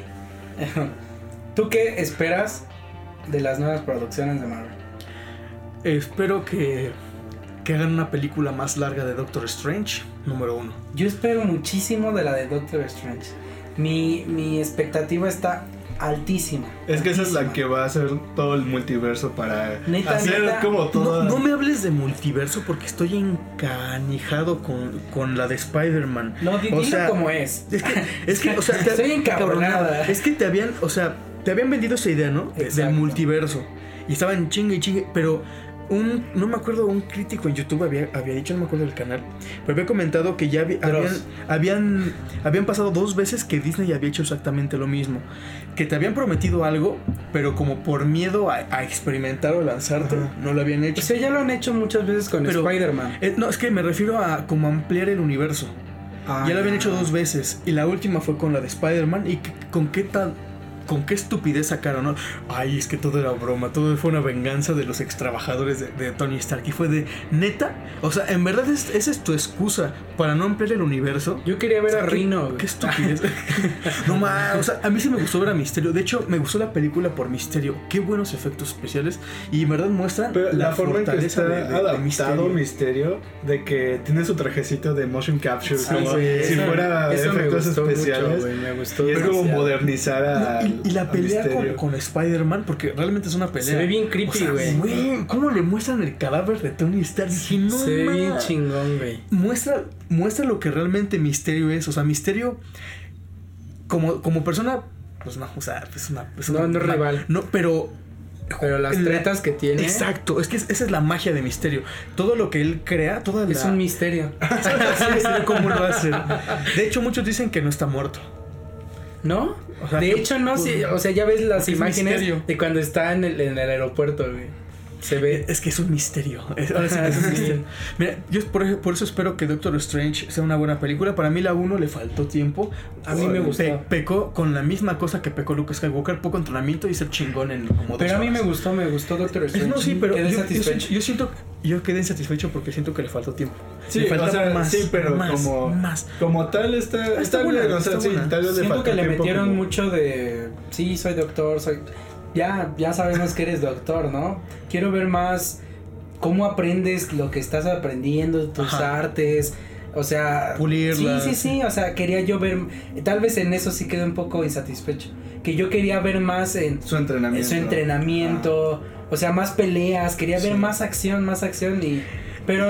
ah, Mira, yo soy fan y por los videojuegos, porque yo no, yo no leí tantos cómics como muchos de mis colegas. Yo soy fan de Shuma Gorath. Shuma Gorath es un monstruo pulposo que- es enemigo de Doctor Strange. Yo lo conocí por los juegos de Marvel contra Capcom. Y está inspirado mucho en, la- en- en la Oh. filosofía Lovecraftiana Oh, o la, sí. la literatura Lovecraftiana, ¿no? Es un monstruo multidimensional. Neta, espero, si ya salió Dormammu, que salga Shuma Gorath. Que sea como. No, hace que sea un enemigo de Doctor Strange me encantaría. O sea, pero, Pero si, van a, si van a hacerlo. O sea, si va a salir que salga bien. Ah, sí. No, no que hagan lo mismo que con los Skrull. Que los Skrull fueron. Voy a salir, la voy a cagar y me voy a ir. O sea, así de plano, voy a salir, voy a barrer, Sí. como Bob Esponja, voy a salir, voy a barrer, me van a aplaudir Ya y me me fui. voy a meter. No, güey, o sea, si lo van a sacar, vamos a construirle algo bueno, güey. De hecho, la primera donde la regaron por primera vez fue justo, me ya me acordé, fue con la invasión de los Scroll. Se Yo cuando que el- escuché, van a salir los Skrull, guau, me volví loco, güey. Ya están en la butaca viendo a Capitán Marvel. Ay. Es que ahí, Ah. ahí fue donde la regaron porque se supone que cuando, cuando en Los Vengadores, después de... oh, no, en Civil War, creo que es después de Civil War, en los cómics es cuando llega la invasión de los Skrulls. Sí. Y resulta que un- el Skrull era este, el Capitán América. Y se dieron cuenta que algo había raro con el Capitán América porque empezó a, de- a dar comentarios muy hostiles. Y el Capitán América, pues es- es- es Es amor y paz. es el, es el arquetipo del americano correcto, ¿no? Los derechos, hay que ser honorables. Y es cuando digo, empieza la invasión de los Skrulls, que hay muchos en la Tierra, no, no se sabía. Y ahí desperdiciaron la primera oportunidad, hacer una invasión de los Skrulls en, en el, en el UCM. Luego, con del multiverso. La, la- la oportunidad es con Doctor Strange, pero hubiera estado muy chido porque no me gustó para nada cómo cerró la fase 4. ¿Es la fase 4? Ah, ¿O la fase 3? Bueno, tres, ya la esta, 5. No, ya la 5. ¿no? No, la- entonces la 4 iba a iniciar la 5. Bueno, No, No yo, sé. yo suponía Esta- que esta ya era la 5. Esta fase, la- ¿cómo acabó Bueno, esta fase? No me gustó porque le, le hubieran podido dar un, un final. Como era el final de la fase, tuvieron que haberlo cerrado con un, con un final para todos los superhéroes. Y no lo acabaron así. O sea, si hubiera habido, habido un multiverso, o sea, ya, con eso. O si hubiera, no sé, aparecido la, la- la siguiente señal. ah, la- es la. ¿Es la 4? ah, la- La, la, La que pasó era la tres. Era la 3 y Mm. va a iniciar la 4. Es que yo siento que quieren construir tanto a los personajes. que descuidan muchos personajes. Ajá, o sea, no, que ya cuando los van, van por el camino se desvían. Es ¿Qué, que- pasó, ¿Qué pasó con Thanos en, en, este Infinity War? Thanos ahí es brutal, güey. Es Sí. brutal, güey. Y ya en Endgame. ah, Es un payaso. Por, güey. por eso, o sea, como construyen buenos personajes y luego los descuidan O sea, y... sí, o sea, y en, los a- pierden. en- en Avengers, en, en este Infinity War, Thanos te da sus razones, güey. Sí. Lo entiende, está bien Muy padre. Ajá, y ya en, en- en la otra Dead Game, nada más quiere chingar porque quiere chingar, o sea. Por venganza. Sí, O sea, pues, ese Thanos no era así, güey, no, no era vengativo, tenía sus razones, no sé por qué el cambio. Oye, sí es cierto, lo hicieron, lo hicieron más estúpido. Sí. Lo Lo hicieron hicieron el vengativo. del villano. O sea, cuando Es le, cuando dice a Tony, pasado, pero... O sea, Pero- cuando. pero Pero, no justifica, siempre tuvo ajá. la misma ideología, güey. Ajá, y pero cuando le dice, que cuando le dice a Tony, voy, a- voy, a, voy a disfrutar lo que. O sea, cuando te mate, lo voy a disfrutar. O sea. Thanos no disfrutaba lo que estaba haciendo. Hecho. lo hacía porque era necesario. razón, porque era necesario, no lo disfrutaba por. Otro de los tantos huecos que tienen las películas de Marvel. Y, y mira, ahorita que tocamos esto, quiero, neta quiero hablar de este tema. eh, que es eh, los premios Oscar. y cómo Disney tuvo el descaro. El descaro. Creo que- creo que Disney de siempre ha sido descarado. actores. Pero mira, hay veces ¿Por que qué no Disney hace sus propios premios? Y nos dejamos de cosas. Pues o sí. sea, si vamos, estamos hablando de que en un momento dado, en unos años, Disney va a ser dueño de, de, De la- todo. de todo. Ujú. Pues total, ¿no? Que hagan sus propios premios. Porque lo pueden hacer y, Y lo van a hacer. Lo van a hacer en un futuro. O sea, tienen, tienen tanto dinero que. eh, o sea, yo se apuesto, puede yo apuesto, yo apuesto parte de mis escrituras que me dejaron en, en este Navidad. que Disney va a terminar haciendo sus propios premios. Ah, sí. O sea, es. Pero- Ah, no, no, no. Mira, por eso quiero tocar lo de los Oscar. Cuando, no sé si supieron que hubo el mame con el comentario de Martin Scors- Scorsese. Ah, sí. Porque decía que el cine de, de- Ah, de- sí, de de Marvel Marvel era basura, ¿no? basura, Que sí. luego lo comparó con ir al, al- al parque de diversiones. Y fíjate, sin verme muy, muy payaso, ni, ni no sé, ni, ni, ni muy mamila, ni, ni- ni mucho menos. es verdad. Es que es verdad, porque lo que tú buscas, y lo decía Martin Scorsese, es una experiencia, pero es una experiencia como, como un, un, este, espera, ya, Eh, es una experiencia eh, momentánea. Lo puedo comparar como con el sexo casual, que en el momento Sí. está chido, pero cuando acaba es de, bueno, ya me voy. Lo Sí. mismo pasa con las películas Lo de Marvel. esperas, llega Y ya. y ya, se va. Como O sea- un placebo, ¿no? Ay, Sí. Es que más que placebo, como- más, más que placebo es un gusto momentáneo, es un Sí. placer momentáneo. Yo cuando voy a ver las películas de Marvel no es de, Me ay, voy a esperar Bueno, la sí. película O sea, del yo sí, año. pero sí me No, emociona. güey. No, es que Pero está- pasan y es. Qué padre. es que es olvidable, es olvidable, es el momento. Te digo, es como el sexo este, casual, es como, no sé, tomarte una chela y no ser alcohólico, te la tomas, te da el placer y ya, lo acabas y ya. Ya, Sí, no lo te- siguiente. No te deja algo Exacto, para siempre. Porque ¿no? son películas para divertirte, no son películas que busquen trascender. A mí me dio mucha Pero es risa que como todo el mucha... es entretenimiento. Sí, sea, pero es que hay de, es de como- entretenimiento a entretenimiento. O sea, hay Entonces, películas. ¿Qué es lo que quieres en ¿O qué es lo que- ver, no? qué es lo ¿Qué que es lo que buscas? buscas? A lo mejor dices, al- a la- quiero esto, así que me va a durar solo esta experiencia. O quiero algo que me deje Por pensando año. por, uh, meses, ¿no? Y es que, y es que justo estas películas de Marvel, pues son eso, son gustos momentáneos. Y a mí me dio mucha risa cómo gente se había indignado por, por los comentarios de Martin Scorsese que había dicho esto, que las películas de Marvel son, son como un, un viaje al parque de diversiones, que son basura. Aquí, Y- aquí, aquí citando las frases célebres de la abuela. La verdad no peca, pero como incomoda. Ah, güey. claro que sí. De absolutamente. Porque además vamos a comparar el Joker o el Coringa, o Coringa como se llama en El- el bromas. Coringa, el bromas y cualquier película del UCM. Mira la diferencia. Es que. Pero es O sea, o sea, yo sé, yo sé que ya es algo muy trillado. Demasiado. Pero es que el guasón es, es muy artística, güey. Mira, es- es, que la, Demasiado, del Joker funciona Es- aunque no le pongas el Joker. Funciona Güey, por sí, sí. sola. O sea, tomaron el personaje del Joker e hicieron algo más profundo con el personaje. Que Pero es funciona sola, o sea, no- ponle como quieras. Es que el ponle, personaje, eh, el Brian, ponle el Cristo, como tú quieras. Funciona por sí sola el Joker. O es sea, una película sale que sobrando que sea el guasón. Exacto. Sale sobrando, güey. Es que no depende pudo de haber nada sido, más. Pudo haber sido el payaso Crispín, Ajá. pero el personaje, güey, está. Lagrimita o el Exacto, güey. El personaje está hecho para ser perfecto, güey. O sea, tú te puedes olvidar en un momento de que sea el guasón de Batman. Porque simplemente el personaje lo construyeron a modo de que tú te olvides de que es el guasón de Batman, güey.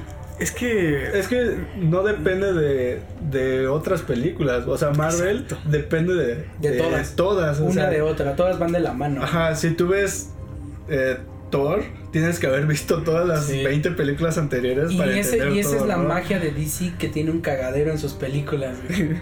que cada una, unas son muy malas, pero tienen como algo. Es que las de DC, bueno, al menos las de las animadas de DC, no dependen de que estén conectadas. Entonces, son independientes una de la otra. Puedes ver una película de Superman y es diferente a otra de Superman, aunque sea el mismo dibujo, ¿no? Es, es el mismo diseño de Sí. personajes y todo. Y Marvel no. Y un problema No. cuando son películas autorreferenciales, a veces se llega a ser cansado. A mí del UCM, y yo lo digo, cuando era niño, yo tenía como 14 años cuando salió la primera de Iron Man. A mí Iron, Iron Man yo lo conocí por, por la serie de Spider-Man. Y cuando fui a ver Iron Man sabía que iba a haber efectos especiales. ¿no? Entonces, eh, estas películas de, de Marvel, o sea, cuando inicia Iron Man, la gente o los directores no tenían pensado que iban a, iban a expandirse. Sí. Fue algo que con el camino se construyó. Entonces, el problema con Marvel es que llega a ser muy cansado. Hay películas que a mí no me gustan. A mí me gusta Iron Man 1, de ahí no me gusta Iron Man 2, no me gusta Iron Man 3, me gusta la primera de Hulk, me encantan los Guardianes de la Galaxia, me fascinan, soy fan de los Guardianes, de la Galaxia por el cine. O sea, yo no soy un, yo no soy un fan de los cómics. Sí. Yo los conocí por el cine y me encantaron, me encantó cada personaje. Exacto. Yondu, amo a Yondu, o sea, él y su flechita mágica con el silbido, Pero es precioso. que también adaptaron al, Exacto, al cine, al cine. Porque no es el mismo Yondu que ves en las películas que el Güey, Yondu que ves en los Güey, cómics. simplemente o- Drax. Ajá. Drax en los cómics, güey, es indestructible, Pero- güey. pero Se mira- rifa los madrazos con Thanos, güey. Y en, y, y en este, este Drax, ese es Dave Bautista, güey. Dave Bautista en, la- en la UFC, güey. Y, y mira cómo es Thanos. Una vez le pregunté a un amigo, a Bruno, que un saludo Bruno porque me escuchas, Un nos saludo. escuchas. Le había preguntado una vez a Bruno, oye, ¿qué tan fuerte es el Thanos de, de, de los cómics? Sí, sí, Porque sí, es pero- diferente. Me dijo, ah, porque le pregunté, ¿quién es más fuerte? En, en los, en la película, Thanos le dio una santa golpiza a Hulk, siendo que Hulk es el más poderoso, ¿no? De ahí en la Tierra. Sí. Me dijo, imagínate, con, con decirte que Thanos, sin el guante, de un madrazo, este, sacó volando a Hulk como por dos continentes. Y dije, hola, Mauser. Sí, es que en los cómics Thanos es, es brutal. Ajá, pero a lo que voy. eh, eh, la bronca de, Es que de- no de estas podemos películas que manejar son- esas dimensiones que son- en las películas. No, pero más allá, o sea, la bronca que estas películas sean autorreferenciales es que hay gente que no, le, no, no busca, o sea, ver todas las películas para entender, o sea, llega a crearse como una especie de grupo selecto de gente que, que dice, ah, es que tienes que ver las películas anteriores. Y ese, y ese es un problema porque, eh, o sea, mar- en marketing funciona. Porque haces que compren los, los DVDs, que ven las películas en la tele, te generas un, un nuevo, este... Que si Cinépolis nuevo va a sacar todas, vas Sí, a verlas. Sí, o sea, te genera, te genera un nuevo público. Hay, habemos gente que es de, a ver, sale una nueva de Iron Man, no, una mierda. Sale la segunda de Guardianes de la Galaxia, voy. Sale la segunda de Ant-Man, voy. Sale la segunda de Doctor Strange, voy. Yo no voy a ver Thor. Yo no voy a ver. Quizá nada más por yo, las o sea, escenas yo, yo sí voy a ir a ver todas. O Yo sea, no, yo, yo sí soy de las personas que me sale una y soy de los primeros que van a ir a verla. Pero soy de los primeros que me voy a aventar una buena crítica que está mal. Pero mira, con Marvel, con Marvel ni, criticar vale porque, como dijo Martin Scorsese, son, son algo momentáneo. Lo mismo le pasó a DC con la de Batman contra Superman.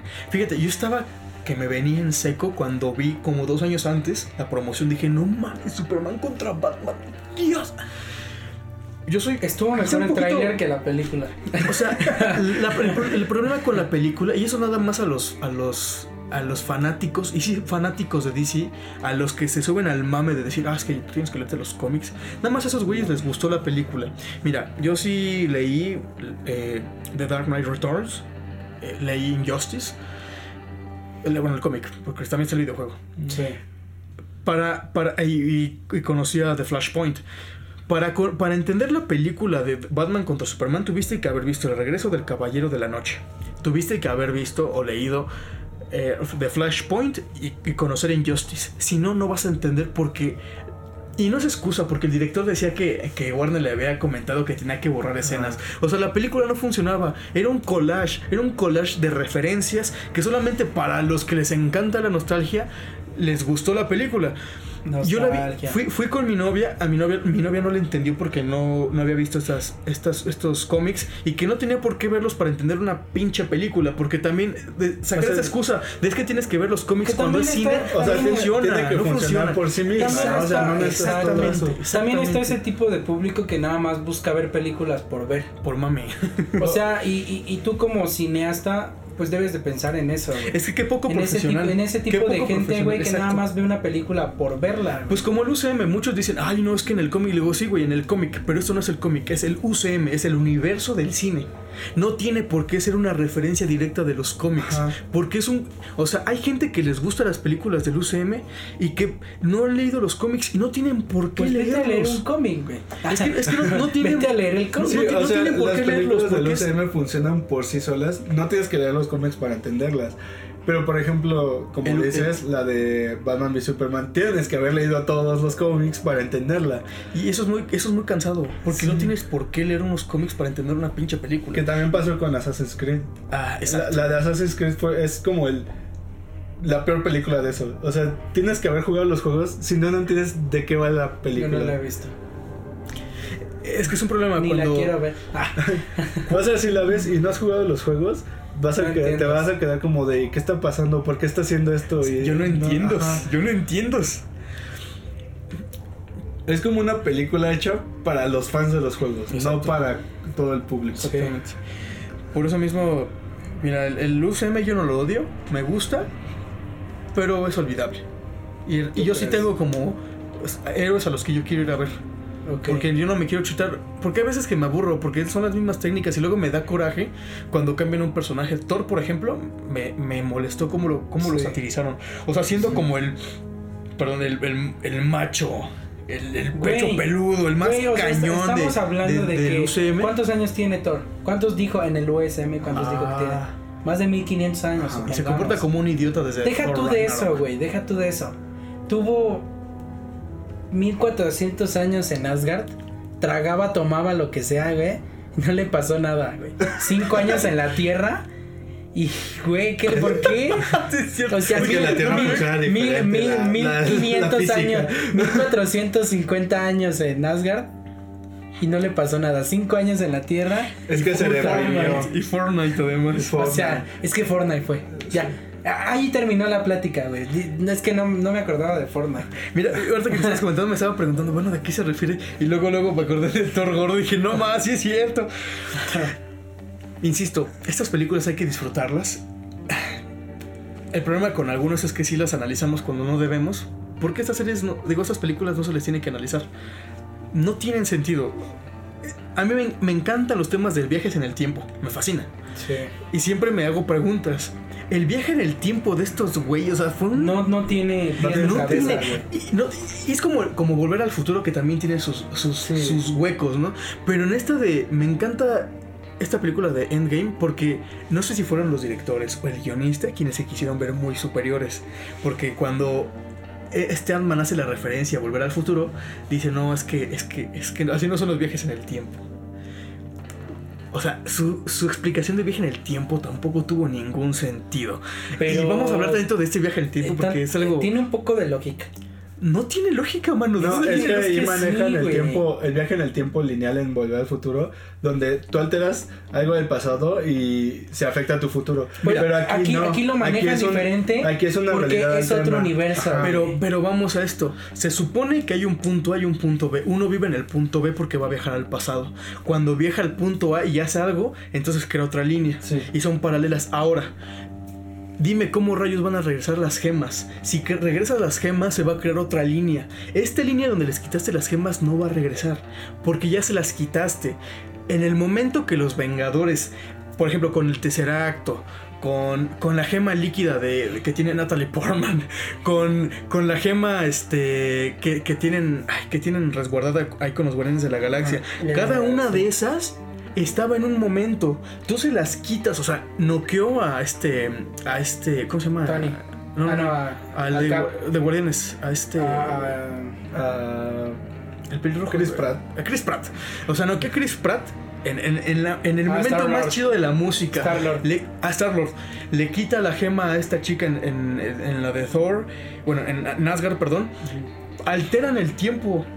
Se supone que, o sea, que esta línea va a quedar, va a quedar, este, va a, qued- va a seguir igual, pero en su lógica de que cuando alteras un, un hecho en el tiempo, creas una línea alterna, ya no, esta línea ya no es la de los y Vengadores Anthony de, Stark de- así este, como de Thanos. ¿por qué verga conocí a mi hijo? Es, Sí. es que ya lo alteraron, o sea, crean otras líneas y ya no tiene sentido porque el Capitán América se queda en el pasado.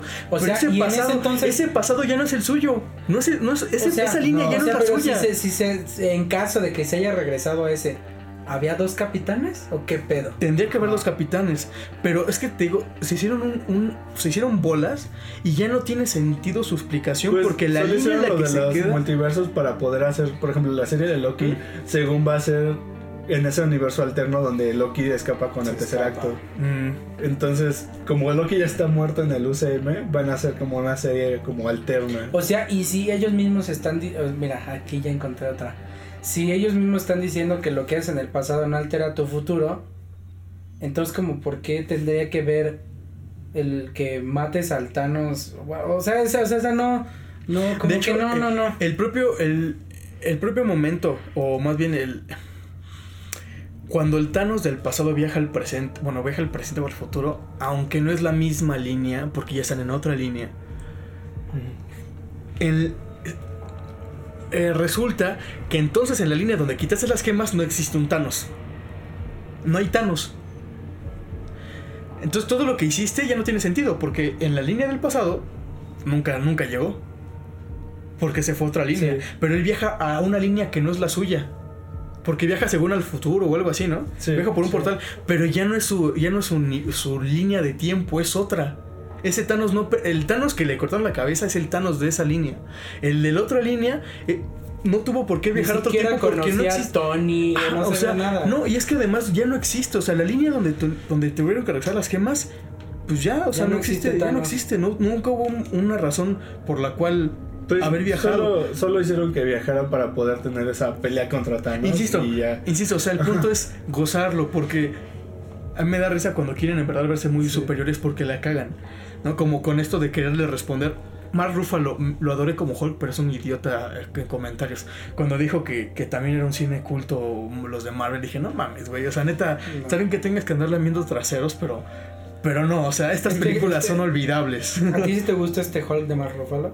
pues se me hace divertido. A mí sí me gusta. Aunque, el sí primer, gusta, aunque el, pero- Hulk- el primer Hulk, el del universo, el del UCM, que era otro Sí. actor, me gustaba más porque él también metió su mano para, para, Sí. para el guion. Yo sí Es era quisiera- era una buena propuesta. Lo quitaron por, Por eso, por por eso. entrometido. ajá. Y yo sí quisiera una película de este nuevo Hulk. de Mark Ruffalo. Pero es que ahí tienen un Sí problema con los derechos porque Hulk creo que todavía los derechos los tiene Universal. ¿A poco? Entonces, Mm, ya. para usar a Hulk no pueden hacer, pueden usar el personaje, pero no pueden hacer una película. Entonces, como toda la historia de Hulk la han metido a través de otras películas, por eso sale con Thor, por eso salen le meten como su historia a través de otras Pues no películas. sé, pero a mí me caga Capitana Marvel. Eso es este primordial, me caga el personaje. O sea, no el personaje, o sea, me caga la actriz, güey. Así de Hasta sencillo. Brie Larson. Me caga, güey. Pesada. Bueno, pues. Su interpretación se, se nota, güey. Se Ajá. nota forzada. Pero puede ser el guion porque la película no es, es- no es buena, ¿no? No, no, es que. Es que. Es como. Como Iron Man 2. Como Ajá. Thor Ragnarok. No son buenas las películas. Ahí hubo un, un problema de guion. Solo existen para que estuviera en Endgame. Y el problema con, con meter héroes superpoderosos, que ya estaba Thor, es que no les ponen un límite. A, a, a Capitana Marvel no le, pus- no le pusieron un límite. Y está bien que esté como en esta onda de las mujeres luchonas, pero, pero pues no mames, o sea, no por esa excusa vas a este vas a hacer a un, a un personaje superpoderoso porque te va a pasar lo mismo que le pasa a, Mar, a, a DC con el Deus Ex Machina. Si tienes un ser que es superpoderoso y al final salva el día, entonces la madriza que se metieron los otros no tiene ningún sentido. Sí. Como pasó con la Liga de la Justicia. ¿De qué sirvió que se madrearan a medio mundo la Liga de la Justicia si al final Superman iba a salvar el día? Sí. Es un Deus Ex Máquina y eso es lo es lo que más me molesta Que en las fíjate que aquí me cagó, ¿eh? Que estaban construyendo una capitana Marvel imparable, güey. Y que Thanos de un putazo la tirara. Bueno, no fue un putazo, fue un putazo con toda su fuerza de cientos de años y con o la sea, gema de, de pero, la o gema sea, del poder, Pero ¿no? no, o sea, no, no, no, no, no. O sea, ya te habían construido una capitana Marvel, güey, que, que podía contra todo, güey. Pues podía volar en el espacio sin máscara ni nada. O sea, podía contra todo, güey. Que de un putazo, güey. Menos con Thanos. y una gemita en su mano. O sea, ay, es que hay muchas inconsistencias. Y en esa película de Endgame, perdón, la escena de las mujeres, o sea, estuvo chida, pero fue súper forzada. Cuando, cuando, cuando creo que Spider-Man necesita que alguien lleve el guantelete y dice, no te preocupes, dándolo, dándolo a nosotros, algo así. O sea, Dije, sí. güey, o sea, entiendo tu, tu, El punto. el punto, ¿no? De las mujeres. Y fíjate, a mí me encantan que hayan también mujeres y Sí, así sí, que sea. sí. Pero no que metas una escena a fuerza. Por ejemplo, la, la madriza que se estaba metiendo esta, es- esta Black Widow y, y la otra chica, la que era guardiana en, con Black Panther en la de Infinity War, Ajá. estaba súper chingona. O sea, no, o sea, le daban una, le daban su tiempo a esa escena como a los demás que estaban partiendo la, Sí. la- la cara, ¿no? Pero esta escena donde metieron las mujeres y además a Mantis nunca más la pusieron. Nada más Mantis sale ahí como jugándose las manos. y Ya, no ayudó por el guantelete. Y dije, entonces, ¿para qué la metes, güey? No era Exacto. necesario, era innecesaria esa escena. Sí. No necesitabas ponerla. Uno sabe que las mujeres son también chingonas en, el- en ese universo. No Es por que- nada es amo Black Widow. es que es hay una muchas fregonería. peleas, güey. Pero no salió en esa cagaron, escena porque se vea muerto. Ay, O sea, pero- cállate. Hay, demasiadas peleas que la cagaron, güey. Demasiadas. O sea, como por qué Capitán América sí se va a rifar un buen tiro con Thanos y Hulk no. O sea, ¿cómo comparas a Capitán con Hulk? Porque tiene el, el Mjolnir, ¿no? Ajá, es como. No, sí, es, No, sí es una. Sí es una, una. La regaron, porque también. eh, No, pero, o sea, yo digo en cuestión de Capitán en, en Infinity War. ah, Cuando llega a Wakanda, como si se rifa un buen tiro, güey. ah, sí. Y, y- y, o sea, le detiene la mano, güey. O sea, ¿y Hulk qué pudo hacer? O Es sea, que- ni siquiera en una pelea de fuerza, güey, Yo, así. yo digo o sea, que no. Hulk le dio kush. Pero ¿por Le qué? sacó. Pues no viste la santa golpiza que le dio al inicio de Infinity War. O sea, pero, Pero en esa pelea, en esa pelea, ¿por qué le ganó así de sencillo? O sea, sí Porque está, eh, o sea, está, está todo lo que ya han dicho en YouTube. No, es que co- Thanos tiene estrategia y que, no, güey. No me vengas Le con- dio miedo No me vengas, o sea, no me vengas con mamadas. La neta, güey. O sea, Hulk no, no, no le tiene miedo a nada, güey. Pues Hulk ahí es- sí, ¿no? Pero ¿por qué? No preguntes, solo goza. No, No no, preguntes, lo no gocé. lo gocé, güey. Es que es lo mismo con los viajes en el tiempo. No tiene sentido la- lo que crea este- estos, estos directores. Porque el problema es que, como hay muchos escritores, no tiene una lógica. Lo- eso le pasó a Star Wars. En, Star, en la última trilogía, la primera tiene una línea. Luego en la segunda matan a Snoke. Y por lo que había. Porque el, el primer escritor regresó en la Ajá. tercera. J.J. Abrams. Este güey, o sea, el que hizo la segunda, la segunda película de la trilogía, la regó. Porque acabó con la idea que tenía este hombre. ¿Cómo? J.J. Abrams. J.J. Abrams acabó con lo que él tenía planeado para crear otra cosa. Lo quitan y regresan a, este escritor. Entonces, toda la idea que se tenía se perdió. ¿Qué pasa con las, con las películas del- del UCM? Lo mismo. Hay muchos escritores. No todos piensan igual. Entonces, van a. Cada uno va, va a interpretar al personaje a su manera. Le va a crear diferente tipo de fuerza. Porque en una torre es bien chingón, en otra le dan en la torre bien rápido. O en una Hulk es imparable y en la otra le- lo noquean y es, y es, y es bien miedoso. Todo Entonces, depende de cómo el director lo no hay, esta- el no hay estabilidad. Es que hay Más que nada el escritores. escritor. Bueno, sí, el escritor. Ajá. Si un escritor se hubiera sentado y hubiera hecho las. ¿Cuántas películas? ¿15? Ya son No, 22. vale. Las 22 películas del UCM. Créeme, te juro que iban a, iba a existir una, Una línea. una- un balance, un balance, una lógica argumental. Pero es que también Pero- han reescrito muchas cosas porque licencias y que los actores y Pero todo eso. eso, mi- y mira, no hay excusa que porque una historia sea muy larga no puede tener coherencia. Ahí tenemos a One Piece. Mm. Soy fan de One Piece, tenía que decirlo. Pero bueno, en Eh, el anime es- hay no, muchas pero- incoherencias por eso también. no, no, pero me refiero al manga. O Por sea, eso. Pero, pues, o sea, para el tiempo que lleva, vino es poquito. O sea, Bueno, es que él sí planeó la historia. Pero hay veces que no se planea Ah, y hay muchos Pues huecos el- argumentales en anime. El, el UCM es un ejemplo. Ajá. Ajá. Sí, porque no se tenía pensado crear un universo cinematográfico. Todo se creó eh, Ah, a- conforme iba conforme pasando. el, el Sí. camino. A ver qué pasa. Sí, entonces por eso mismo ahí van a haber muchas inconsistencias en los personajes. Que son insalvables. No, y muchos se hacen a la, a la par, ¿no? O sea, tienes tres películas que se están haciendo al mismo tiempo y tiene que ir una tras otra. Y también porque si no, no va a haber emoción. Por ejemplo, si yo fuera este Quill, se llama Quill, Star Sí.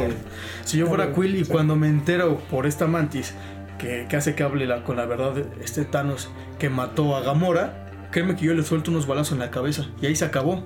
Pero Se acabó Infinity se rompió el, el personaje porque no se tenía que enojar de esta manera para joder todo el plan, ¿no? O sea, el- Pero, o sea, si el punto era quitarle.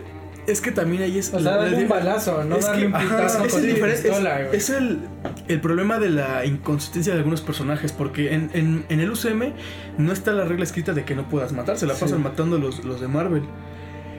Quill, o sea, ¿cuántos no mató? Mm. Si dice Thanos que mató a, a mi ligue, le doy un balazo, porque eso haría cualquiera. Como por venganza. O sea, Sí, si traigo una pistola en la mano, le disparo, no le Ajá. doy con la pistola ¿Por a qué, golpes. por qué no vas a matar a un cabrón que quiere destruir a todo el universo? Con el guantelete. O sea, ¿por qué no lo vas a matar? ¿Por qué nada más le vas a quitar el guantelete? Cuando además que quiere destruir al, al universo, también mató a tu, a tu chica. Si yo fuera Quill, le hubiera dado un balazo y se acaba.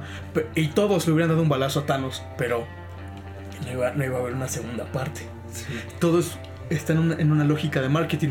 También por eso a mí ya no me gustan mucho las de Marvel porque son predecibles. Siempre va, a haber un final feliz.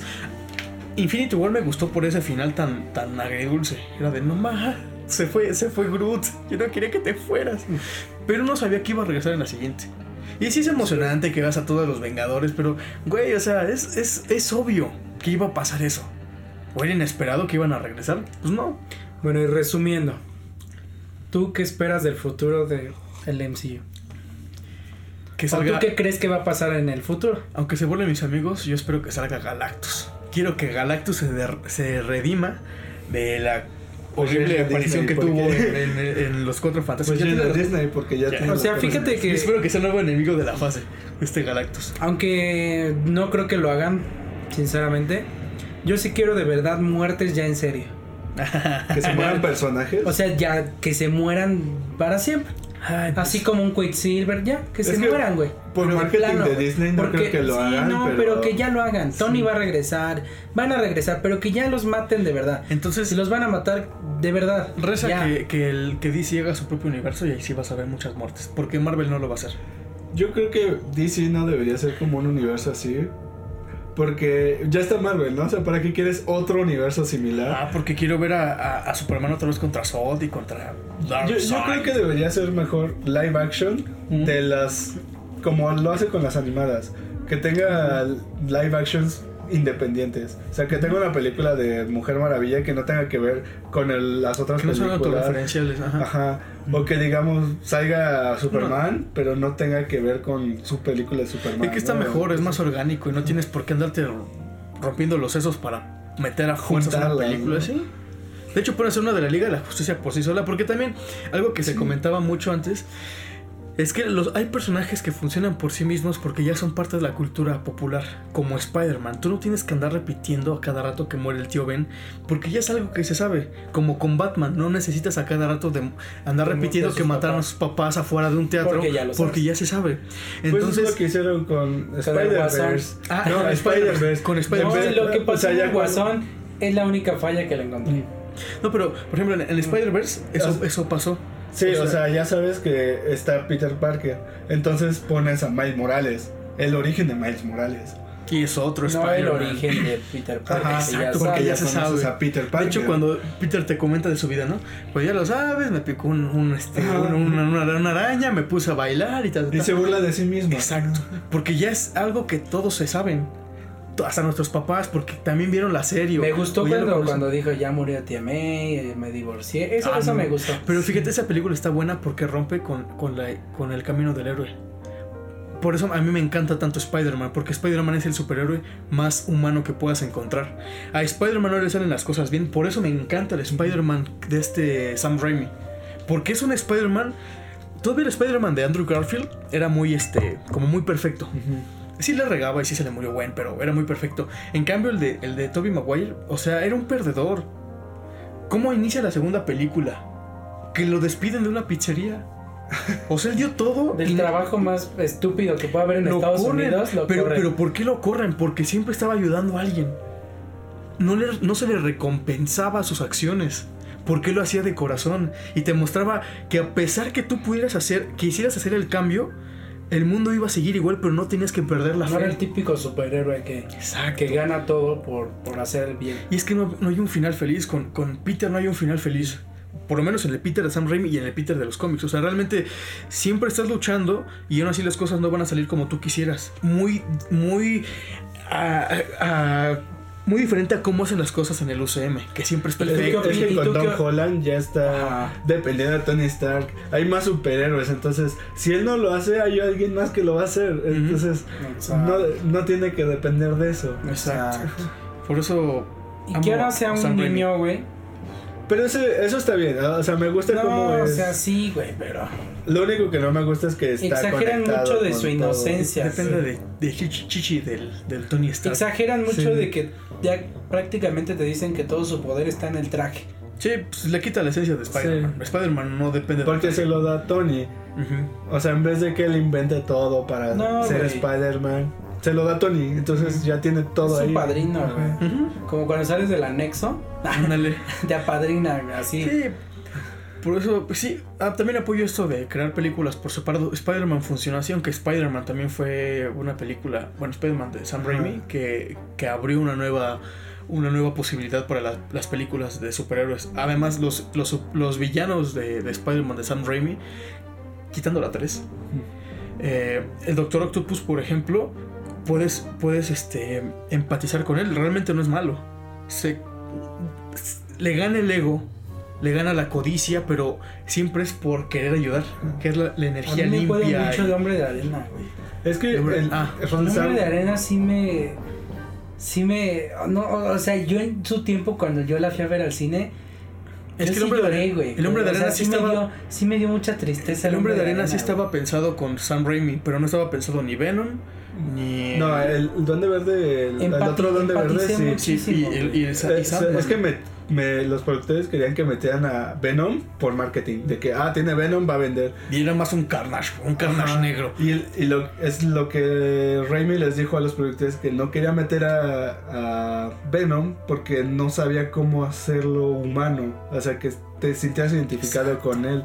Y lo que él hizo con sus villanos es que eran humanos, como Spider-Man, que adquirían poderes y no eran malos, sino que esto, algunas cosas que les pasaron a ellos los hacían hacer O sea, que simplemente malas. no soy así porque yo quiero, güey. Sí, Por ejemplo, me el, pasó, güey. el Duende Verde sí se justifica que, que es un asesino porque se vuelve loco con el gas, pero también él está... Él está molesto con su propia empresa porque lo corrieron de su empresa. O sea, lo corrieron. Se limpiaron las manos y dijeron, ¿sabes qué? Adiós. Y así te quedas de, ¿por qué? Entonces se entiende por qué quiere vengarse, ¿no? Obviamente el gas hace que se vuelva loco. Pero llegas a empatizar con él, aunque luego ya al final se vuelve muy... Sí. Pero aún así es un gran personaje, aunque se parezca un Power Ranger verde. Es que es como el Joker de Spider-Man. Ándale, ándale, Entonces- como quiero ¿Y Spider-Man. tú qué opinas de los personajes del otro Spider-Man? Del, De. ¿De Andrew Garfield o de UCM? No, de. de ¿Garfield? Sí. Pues De- el lagarto se me hizo como X, ¿no? X, ajá. Y el otro se me hizo muy Y ridículo. el otro más Shock. X, güey. Ajá. Es que esas películas no. Los del UCM están más chidos porque retomaron un poco de Raimi. Es que Misterio, güey. Creo Misterio ha sido el mejor villano de Spider-Man del USM. Solo no me gusta el como lo que dices de que se lo despidieron de Stark Industries Ah, y sí, se volvió sí. malo por eso. Ajá. Sí. Pero todo lo demás creo que estaba muy Oscorp, bien. Oscorp. Ah. Oscorp, Oscorp. Sí. Stark Industries es, es de Tony. Sí. Sí, Oscorp, ajá. Es que Sam Raimi sí supo cómo hacer las cosas. Obviamente también pecó en sus momentos Raimi, que es satirizar a su personaje, pero ese Spider-Man sí se me hace muy bueno. Se me hace muy humano. Muchos piensan que, bueno, se ve como un perdedor, pero eso, eso hace que yo empatice con él, quizá porque también yo fui como de los exiliados de niño. Entonces yo empatizaba mucho porque él hace el bien sin buscar nada a cambio. Y no, te, y, no te, y no te va bien aunque tú quieras ayudar. pero tú lo haces de corazón. Sí. Aunque tengas que sacrificar cosas como lo sacrificó, como me caga Mary Jane, pero él sacrifica hasta su propia pareja, a su propia familia, con tal de hacer el bien. Ta- También por tu experiencia, que por su culpa matan a su tío, ¿no? Sí. Eh, entonces a él lo siento muy cercano, lo siento más humano, cosa que ya no pasa con Andrew, no pasa con Tom Holland. De hecho, del UCM, creo que el, el personaje más humano que hay es. mm, ninguno. Drax, quizá. Creo, que güey. Tony Stark al principio, en la primera. ah, en la primera. Ajá. En la primera, sí. Y tal vez lo. Peter, Peter Quill. Quill. Ah, No, está bien. no, Quill. no, no. Sí, porque cuando ve a su papá. Sí, Bueno, sí, sí, o sea, sí, se siente como esta. se siente. Ajá, o sea, esta añoranza. Están Y con, con. John Doe, güey. Ah, puta, no, sí, o me sea, lloré güey, con John Doe, güey. O sea, güey, esa actuación, güey, se siente el, el amor de, de, de un padrastro, Su güey. última frase de hoy puedo ser tu padre, pero siempre serás mi muchacho. Güey, o sea, No. se siente, güey. Sí. Por, No, por sí, eso, este, ¿cómo se llama? Yo, Paul, Paul, el, el director de Guardianes de la Galaxia. Este, James Gunn. James Gunn. James James Gunn. Te amo. eres Pero ya ves que lo habían despedido y ahora estaba haciendo es Squad. Pero lo, lo, lo retomaron los de Disney. Sí, porque les Y ahorita está dirigiendo este. Guardianes de la Galaxia 3. En la 3. Ajá. Espero me- muchísimo. Me encantó así de que te corren y dices, vale, madre, ¿ahora qué voy a hacer? Los de Me Disney, voy con "Oye, la competencia". ¿Quieres trabajar con Ajá. Disney se dio cuenta Sí. que le había regado. Porque Sí. James Gunn es de sus mejores directores. Pero qué, encanta qué Warner. padre, ¿no? Que ahora También está, con- perdieron a ahora está trabajando con las dos. O sea, Pues, sí. qué padre. Pues es como Michael, Michael Keaton. Michael Keaton fue Batman y ahora es el buitre. Es súper genial estar en los dos universos. ¿Qué otro, qué otro está en los dos universos? Este, Ryan Reynolds. Ah, Ryan Reynolds. Ah, cuando, cuando eres un personaje que falla y te vuelves el superhéroe, ¿no? Pero yo no sé por qué critican tanto a Linterna Verde de Ryan Reynolds. A mí sí me A mí gustó. sí me gustó. A mí sí me latió esa película. O sea, no me gustó, obviamente, el traje. Creo que bueno, no. o, sea, o sea, no me gustó la animación. Pero la película está buena. Creo que no me gustó esa película porque era Linterna Verde y yo no conocía Linterna Verde. Entonces no me hizo como que me gustaba Linterna Verde. Tal vez medio ridícula. ridi- ridiculizó. ridic- ah, bueno, ridiculizó. ridiculizó al personaje. Mm, Pero me gustó. ¿no? Quedé satisfecho. Sí, Es o que- sea, que- no es como mala, mala, La peor. pero ajá. O sea, Es Deadpool buena. es muchísimo mejor, ¿no? Sí. El primer Deadpool es horrible. Hasta el mismo Deadpool se burla de Deadpool. Y, lo- y lo peor es que era también Ryan Reynolds, ¿no? Ah, sí. Es lo mismo que están haciendo y me está cagando con X-Men. Mm. Las primeras de X-Men me las puedo ver mil veces, pero las últimas. Ay, no, la de Phoenix, la nueva, no, no, no. Es que desde que hicieron Días del Futuro Pasado como un reboot sin hacer un reboot, es como, es una secuela, pero es un reboot porque lo tomas desde el inicio por cambiando cosas, entonces ya es como otra línea del tiempo, pero sigue siendo parte del universo original. No, no, no. Es como, Es un revoltijo, güey. sí, Es como que tienes que ver igual las anteriores para Ajá. entenderle a las otras. Cosa innecesaria, güey. Que no tendría que ser, güey. Porque las películas no deben de ser de eso, güey. Que tienes que aventarte otras 20 para entenderle a una nada más. Está de hueva De eso no se trata, güey. No. Se, se trata de que tú vas al cine porque te gusta ver la película, no porque te estás picando en ver otras 20. Y con eso vamos a cerrar el programa de hoy. Y les quiero preguntar, mis animalitos de la creación, ¿ustedes por qué van al cine? ¿Les gustan las películas de superhéroes? ¿Qué personaje que se interpreta a sí mismo les encanta? ¿Quieren seguir viendo a los derbés? Ah, ¿O quieren seguir viendo a los derbés? Y, y... Ay, los derbés. Eso es para otra. Ah, eso es para otro. ¿Y qué voces les gustan eh, de actores de doblaje mexicanos en algunos de, de sus superiores favoritos? Así que, pues, me despido. Fue un gusto estar con, con Chema Gracias. y con Ray, que por fin habla, ¿verdad? Este, pues, ¿quieres decir algo? Pues bueno, muchas gracias. Principalmente por, por la invitación. Espero y les haya agradado mi, mi plática, nuestra plática. Porque obviamente esto es una, una plática entre amigos. Exacto, exacto. Y pues Pues muchas gracias y nos vemos en la siguiente si hay una siguiente. Eh, tus redes sociales, porque él canta, Chema canta, aunque ustedes no lo Así sepan, es. canta con esa voz de tenor que tiene, canta, canta chido, eh, canta Sí. muy bien. Si quieres comparte tus redes, todos las vamos a poner en Ok. este, ahí en Yo soy una persona muy sencilla, así es que en todos lados, Instagram, YouTube, Facebook, Chema Cervantes. En todos lados. Perfecto, Ray. Ya está, ya regresó el que conozco. Y pues yo soy Paco García. Muchas gracias por acompañarnos y nos escuchamos pronto.